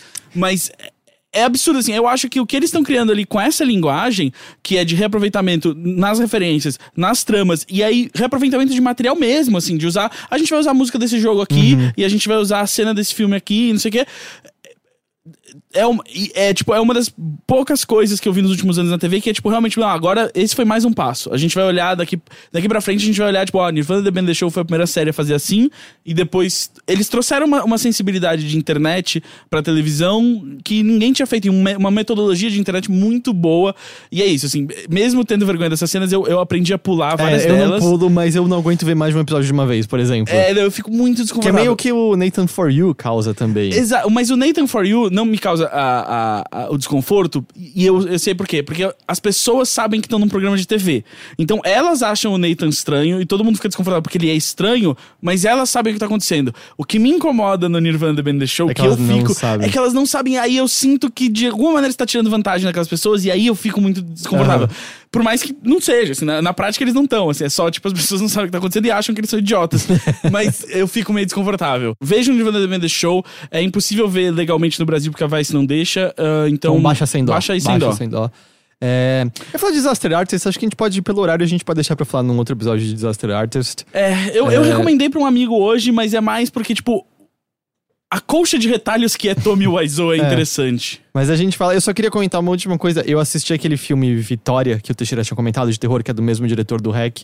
Eu achei o filme bem ruim, mas o que eu ia comentar de interessante é que o filme começa falando: ah, este caso é baseado no único caso de polícia da Espanha, e acho que é do mundo inteiro, em que o detetive designado para, para, para o evento declarou que foi evento paranormal. Então, tipo, teoricamente, é oficialmente o único caso paranormal do mundo. Claramente não conhece Não, a, então- a galera ali do sul que E- declarou o satanismo. E assim, né? no filme, é, ela joga um negócio de. Ela usa uma, um board de Ouija, um demônio entra, tipo, na vida dela, e aí rola, e assim.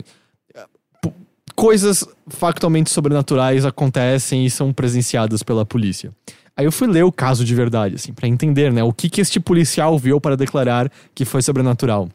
O que aconteceu foi, nessa casa de família, essa garota ficou doente, os médicos não conseguiram descobrir o que tinha de errado com ela, ela morreu no hospital, não tem nada a ver com ela, como ela, o que acontece com ela no filme, ela morre no hospital por conta de algo que não foi descoberto, então é porque se a gente não sabe como a pessoa morreu, fantasma, com certeza, né? É, eu, eu acho que é isso que diz na escola de medicina. E aí, depois disso, a família diz que ah, coisas estranhas começaram a acontecer na casa, como barulhos e coisas do tipo à noite. E aí o detetive disse que é sobrenatural. É esse o da Então, realidade. Ou seja, mas, tipo, é- mas não, é, não é possível que em 2018 as pessoas ainda acreditam em filmes. Filmes mentem pra gente o tempo inteiro. Sim, tem é que tem muitos muito- e muitos filmes que falam é uma história baseada em fatos reais. E, não tem nada, Nada, disso. não Tem, tem. um que eu acho maravilhoso com a. eh, que fazia Resident Evil lá. a Mila Mila Jovovich. Mila Jovovich, que é um dos poucos filmes além de Resident Evil que ela fez. Aquele de Que- ET alienígena? É, é maravilhoso, assim, tipo, parece bem grande lá, é um filme baseado em histórias reais. E daí, tipo, meia hora depois tem uma mulher voando, assim, no quarto, sabe? Ah, mas esse não é aquele que é baseado em histórias, né? Tipo, pessoas contaram essas histórias, né? Mas é. e o- aí, mas esse é um caso, sabe? Você olha o, o caso da realidade da polícia e olha, cara, esse policial nem investigou essa porra, porque não tinha nem o que ser investigado. Sim. Se bobear, ele marcou isso pra família parar de encher o saco, porque a garota morreu, a gente não soube porque acontece, a gente não sabe, tipo, tudo que acontece exatamente pra uma pessoa morrer. E o primeiro filme a usar isso falsamente foi um filme de terror. É o Massacre da Serra Elétrica, do Tom É, Hooper. é, é o verdade. primeiro filme a dizer que foi baseado em fatos reais sem ser. E não, mas e tem coisas assim, tipo, o, o caso dos assassinatos em Amityville, toda vez que sai um filme baseado nisso, eles falam assim, isso realmente aconteceu. Tipo, sim, esse cara realmente enlouqueceu e matou essas pessoas, mas É, não foi por causa É que nem quando fantasmas. assim, ah, é mais um filme baseado nos casos da família Warren lá e tal. Ah. Que, sabe, quem tem o, o Annabelle é isso, o The Conjuring Ah. é isso. E é um casal de charlatões, que acho que é do, da Inglaterra, que, tipo, dizem exorcizar fantasmas e Ah. tem um relicário na, na casa deles de objetos que supostamente são amaldiçoados. E aí quando você fala assim, não, é deles, então é real. Não, não. Tem trouxas que acreditaram na história dos Warren, são dois charlatões que dizem que isso é real, mas ser baseado neles só significa que é baseado na história de do- dois charlatões, mais nada. É tipo você dizer assim, não, isso realmente aconteceu. Quem me contou foi o Crypt Keeper. É como aquele lembra aquela animação que passava na propaganda do cartoon que é essa é uma história verdadeira, aconteceu com um amigo de um amigo meu. Exato. É exatamente isso. Exatamente. Ah, que saudade que eu tenho de Contos da Cripta. Ah, agora que eu lembrei, o Jordan Peele vai produzir a nova versão de ah, Além da Imaginação. Estou animado. Ah, isso é legal. Tomara que seja melhor do que aquele remake que era apresentado pelo, Pelo Forrest Whitaker. pelo Forrest Mas Whitaker. é engraçado, né? Porque ele saiu da comédia, agora tá- vai, vai adentrar profundamente no terror, assim. Pois é, olha, é, é bem É que legal. é, o Além da Imaginação não é exatamente terror. ele né? é, é- é- é meio um, Ele é- ele é- uma fantasia de terror. Ele é né? contos Uma- da carochinha pra, pra era moderna. Tipo, o Rod Serling, quando criou o primeiro, tipo, ele tava muito focado em, tipo, você tem que tirar uma lição de moral É. de tudo isso E aqui. tem alguns episódios que são felizes, são bonitos, sabe? Exato. É que uh, terror, uh, especialmente tipo esse, esse, esses uh, esses de antologia, né? Eles eles eles passeiam entre sci-fi, uh, fantasia e terror em si, né? Tipo, é, é interessante. Qual é a moral pra ser tirada do primeiro episódio, do cara que só queria ler livros e fica sozinho no mundo depois de uma explosão nuclear? Eu acho que é sobre você, tipo, dar valor às outras pessoas e que você, Mas tipo, todo não... mundo é escroto com ele, ele só curte ler e as pessoas rabiscam livros. Mas, mas no final ele quebra os óculos Quebra e não consegue óculos. ler. Então, tipo, tá vendo? Se você, você precisa dos outros ao seu redor, você ficar sozinho não é uma solução pros seus problemas. eu, eu discordo dessa, dessa Eu acho que é isso. episódio, Não sei, deve então. ter, deve ter outras interpretações. Mas esse é um dos meus episódios favoritos. Esse episódio é muito bom. Eu gosto muito do cara que quer fazer o é, The Great Pitch, que é um vendedor de rua que fica vendendo trinkets e Sim. tal. Esse episódio é muito bom.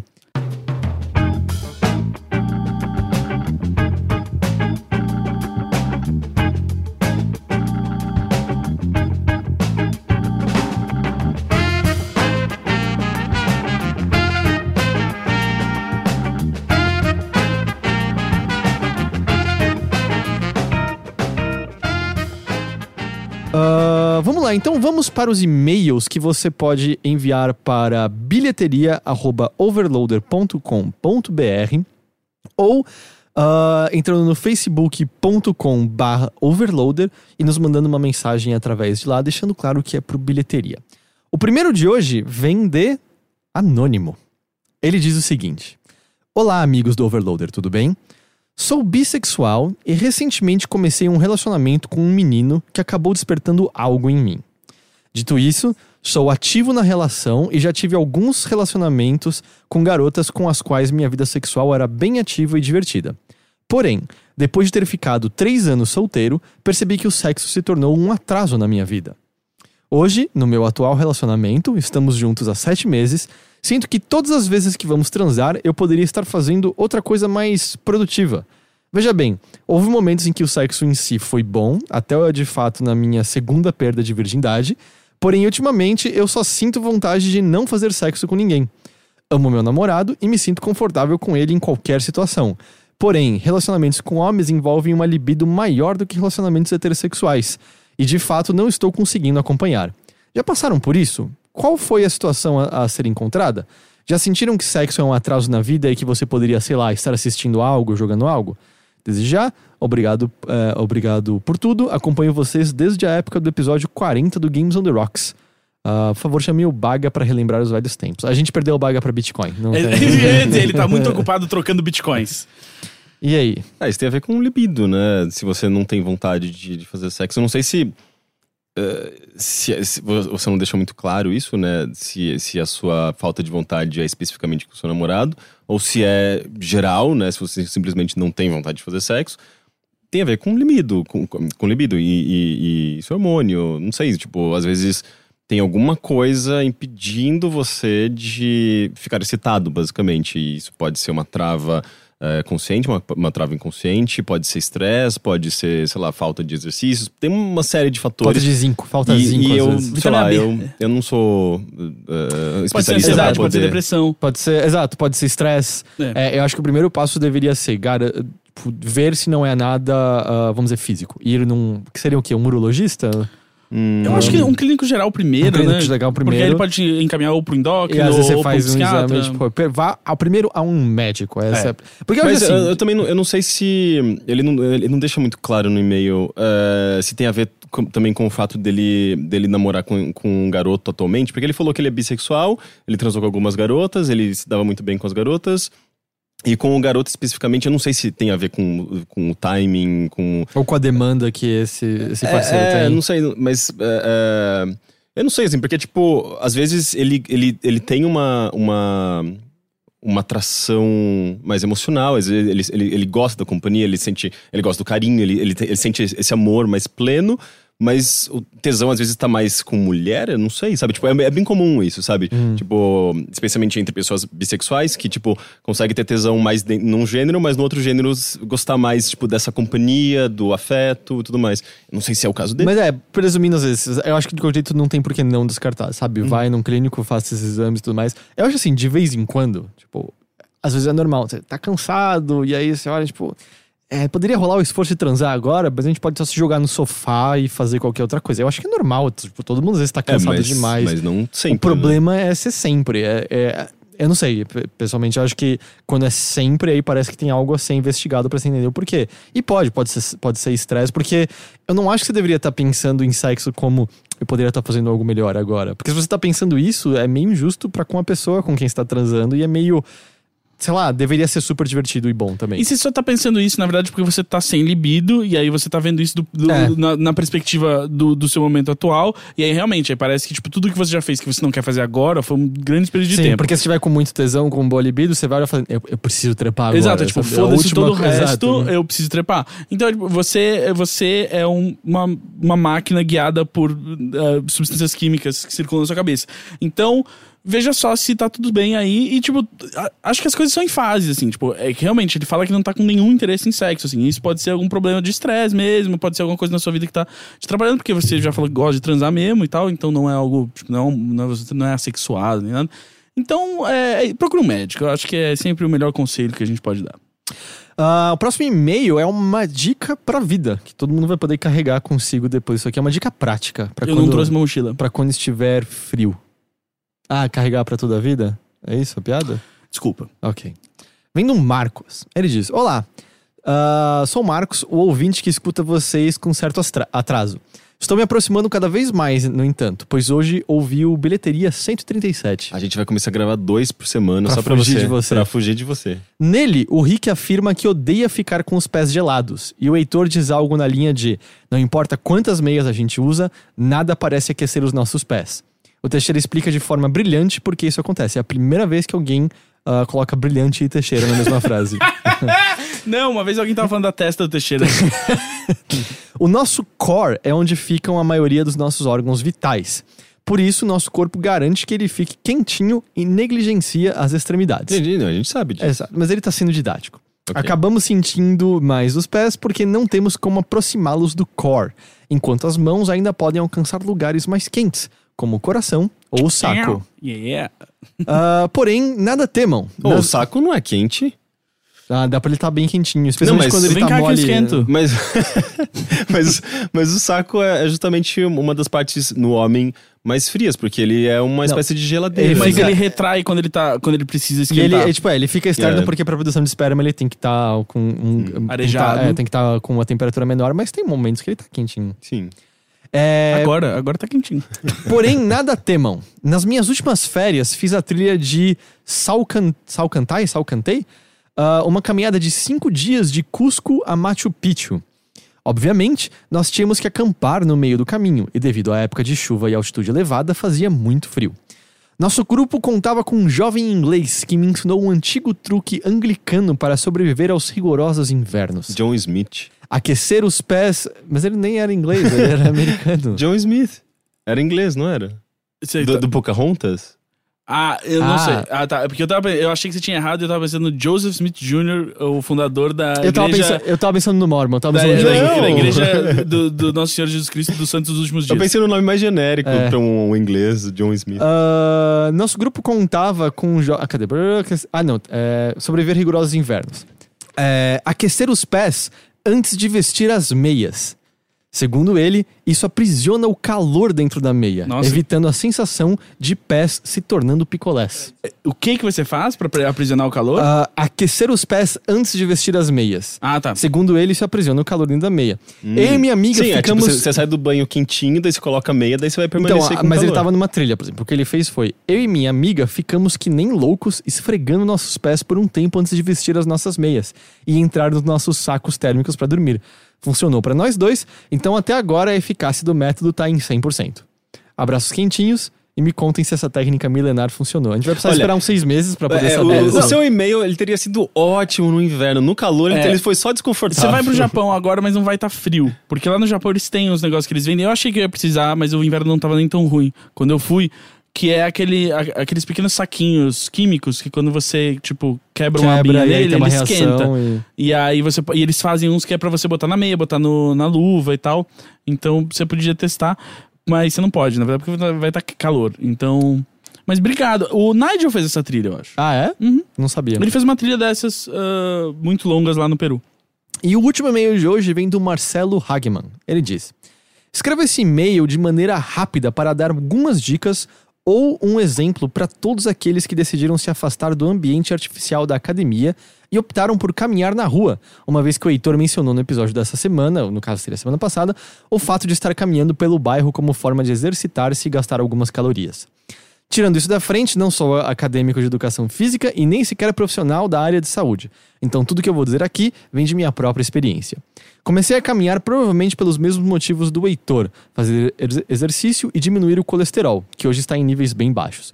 E desde o começo decidi anotar em um mapa composto por uma colagem de prints do Google Maps da minha cidade todos os lugares pelos quais passei andando. E isso me ajuda de duas maneiras. Assim consigo estar sempre visitando lugares novos e esse hábito acaba me incentivando a ir para lugares mais distantes e caminhar por mais tempo. Ah, sei que nem todo mundo vai poder colocar isso em prática, já que infelizmente nem todo lugar é seguro para caminhar. Então fica para cada um avaliar se dá ou não para fazer isso. Sobre as pernas terminarem mais destruídas ao final de uma caminhada do que ao exercitar-se na bicicleta, há uma boa explicação para isso. É que na bicicleta, os seus pés estão suspensos, ou seja, o que segura o peso do seu corpo é o bumbum apoiando o, apoiado no selim, deixando menos trabalho para as pernas. Ao mesmo tempo, é esse trabalho que é feito durante a subida de um morro. Ah, por, por exemplo, é, é o que esse ato tão desgastante, pois você está levando todo o seu corpo para um nível mais alto apenas com a força das pernas. Quanto a correr na rua, eu realmente não recomendo, a menos que você conheça muito bem o lugar por onde esteja correndo. A calçada seja bem regular e seja perto de casa, já que, para se machucar, lesionar o pé ou mesmo estourar os joelhos é questão, às vezes, literalmente de um pulo. Por fim, voltando ao assunto ah, que no podcast trouxe o tema da caminhada, Violet Evergarden. O Rick mencionou que há reações bastante, divi- bastante divididas sobre. Porém, as razões para isso não têm relação alguma com sua qualidade, e sim com o fato da comunidade ter se decepcionado quando descobriu que se tratava de um slice of life um pouco antes de sua estreia. E é claro, o ritmo lento, apesar de necessário para a narrativa, não ajudou nem um pouco com isso. Gente, não não sei nem do que ele tá falando. O que, que é a Violet é um Evergarden? anime que tinham recomendado pra gente nos e-mails do último. Ah, ok. Mas eu continuo, eu tô andando todos os dias pelo bairro. Eu não ando todos os dias, mas eu adoro andar. E eu adoro, tipo, também. sa- Eu descobri uma praça esses dias que eu saí pra andar. Então, essa é uma coisa assim, é, tem me dado muito mais prazer sair andando, eu tenho ouvido muito mais podcast por conta disso também. Sim. E eu tenho feito justamente isso. Eu volta e meia tento descobrir coisas diferentes. E eu tô descobrindo coisas que são do lado de casa, que são. Tipo, eu descobri um lugar que vende massa fresca do lado de casa que eu não Abri um conhecia. desses perto da minha casa também. Será que é o mesmo? A gente mora Pô, perto um do é- outro, nunca sou. Você você mora perto, inclusive, do, do, do Parque Piranga, que é bem gostoso de caminhar. Tem, Sim. tem trilhas. Mas eu não acho tão é um interessante parque caminhar em grande. parques. Eu gosto É, mais de eu andar tava na mais rua. curtindo na rua, eu gosto de ficar. E aí eu comecei a reparar mais na arquitetura dos prédios, ficar Uhum. olhando. Eu, eu voltei a fazer aquilo que eu fazia mais quando criança, de ficar às vezes olhando pra cima pras janelas.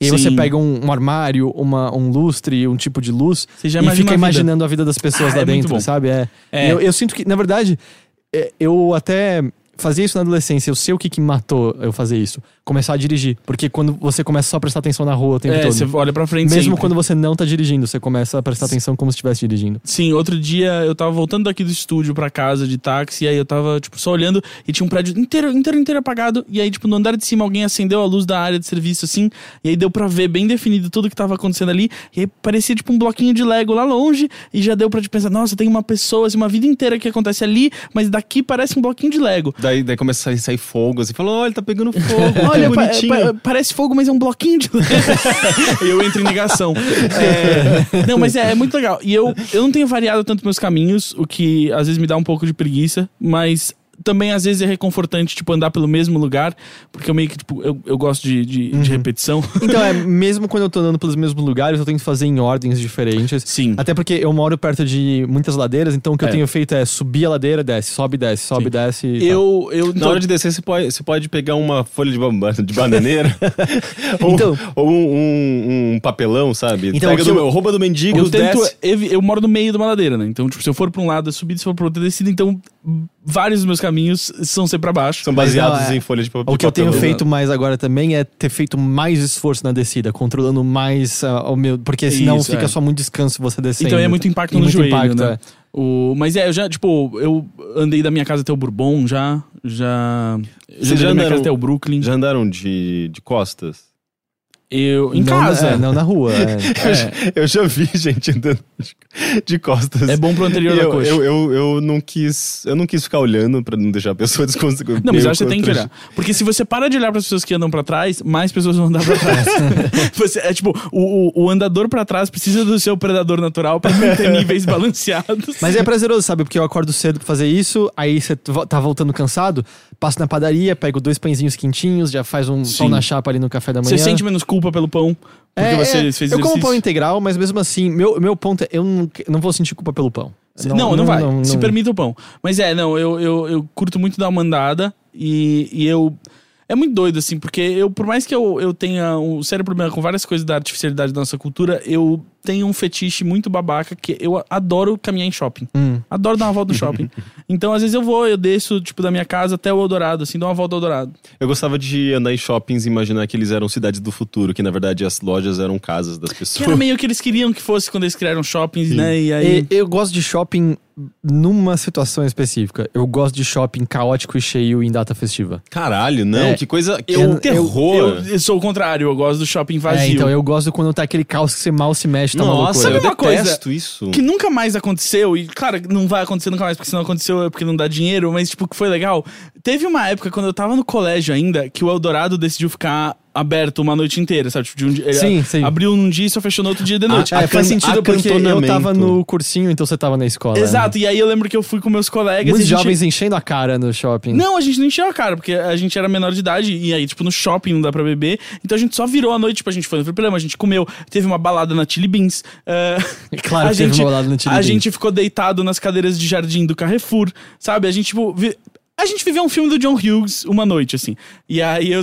Ou, ou, ou a, é, o, o clipe de.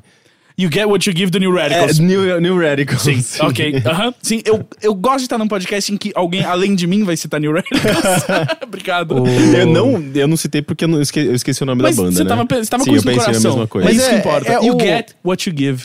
Você deu essa referência e eu te dei o nome. É o sonho que todo mundo eh, tem quando criança e É nunca, e nunca tem, nunca deixa de ter, que é ficar sem querer preso a noite inteira e, ok, eu tenho que poder ter acesso às coisas agora e andar de bicicleta no meio do shopping e poder comer as coisas. É a mesma coisa você ficar preso no, sho- no mercado. Tipo, eu vou me encher de chocolate, foda-se. Eu vou comer tudo que tem comer aqui. tudo. Tudo que tem aqui. É, mas, mas no, no supermercado, cê- eu acho que isso seria uma possibilidade, porque, sei lá, você pode consumir um negócio dentro do supermercado, obviamente você vai, ter, você vai estar sendo monitorado por câmeras, mas não vai só, só alarme nem nada. Agora no shopping vai estar Não, tudo é, a- fechado. A, a fantasia é que os lojas estão abertas, não estraga Mas tudo. eu acho que só o alarme mesmo assim, né? Porque o alarme ele tem um sensor de movimento. É, né? verdade. Então, É. tipo, você teria que andar muito lentamente do É, pão é. até os frios, sabe? Você vai se arrastando assim no chão a noite inteira. Eu. Esse é o meu, esse esse é o meu novo curta-metragem.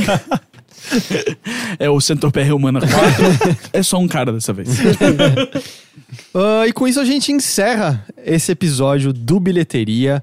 Gus, muito obrigado por vir aqui conversar com a gente. De nada. Ah, fale da- dos podcasts que você participa, que são todos parte, né, da Half-Death, da- da, Exato, da é. família da qual o Bilheteria Overload e o Mothership estão fazendo parte. Somos agora. uma família agora. A gente tá abrindo, eu, o Vitor Brant e o pessoal da Go Media, a Half Def, que é uma network de podcasts.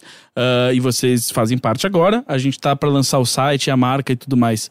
Ah, no mês que vem, em abril, a gente tá ar- arrum- arrumando tudo. A gente tá, vai ter um logo muito legal, vai ter site pra unir todos os podcasts. Não tem logo ainda? Ah, não tem, deu uma atrasada, a gente tava trabalhando como ilustrador, aí não foi muito pro caminho que a gente queria, a gente mudou de ilustrador hoje. E, e aí a gente. Ah, mas, mas eu gosto dessa eficiência. Se não tem logo, foda-se, vamos tocar a empresa mesmo assim. Exato, é, não, a gente tá tocando todos os business e tendo reuniões. E aí, por enquanto, a gente tem ah, o Bumbumcast, que é ótimo. A gente tem o Papo Torto, que é ok. Eu já A participei dos dois. Gente... Exa Eu já é, é participei dos verdade. dois também. É, É, a gente tem o Imagina Juntas, que é maravilhoso. A, a gente tem o Bilheteria, que é muito legal, menos quando vai Gus.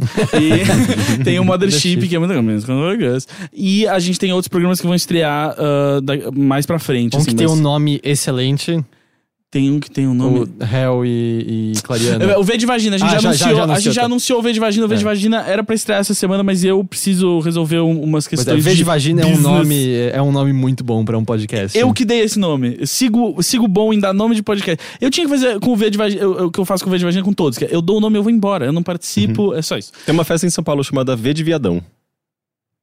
V de viadão. Não gostei tanto.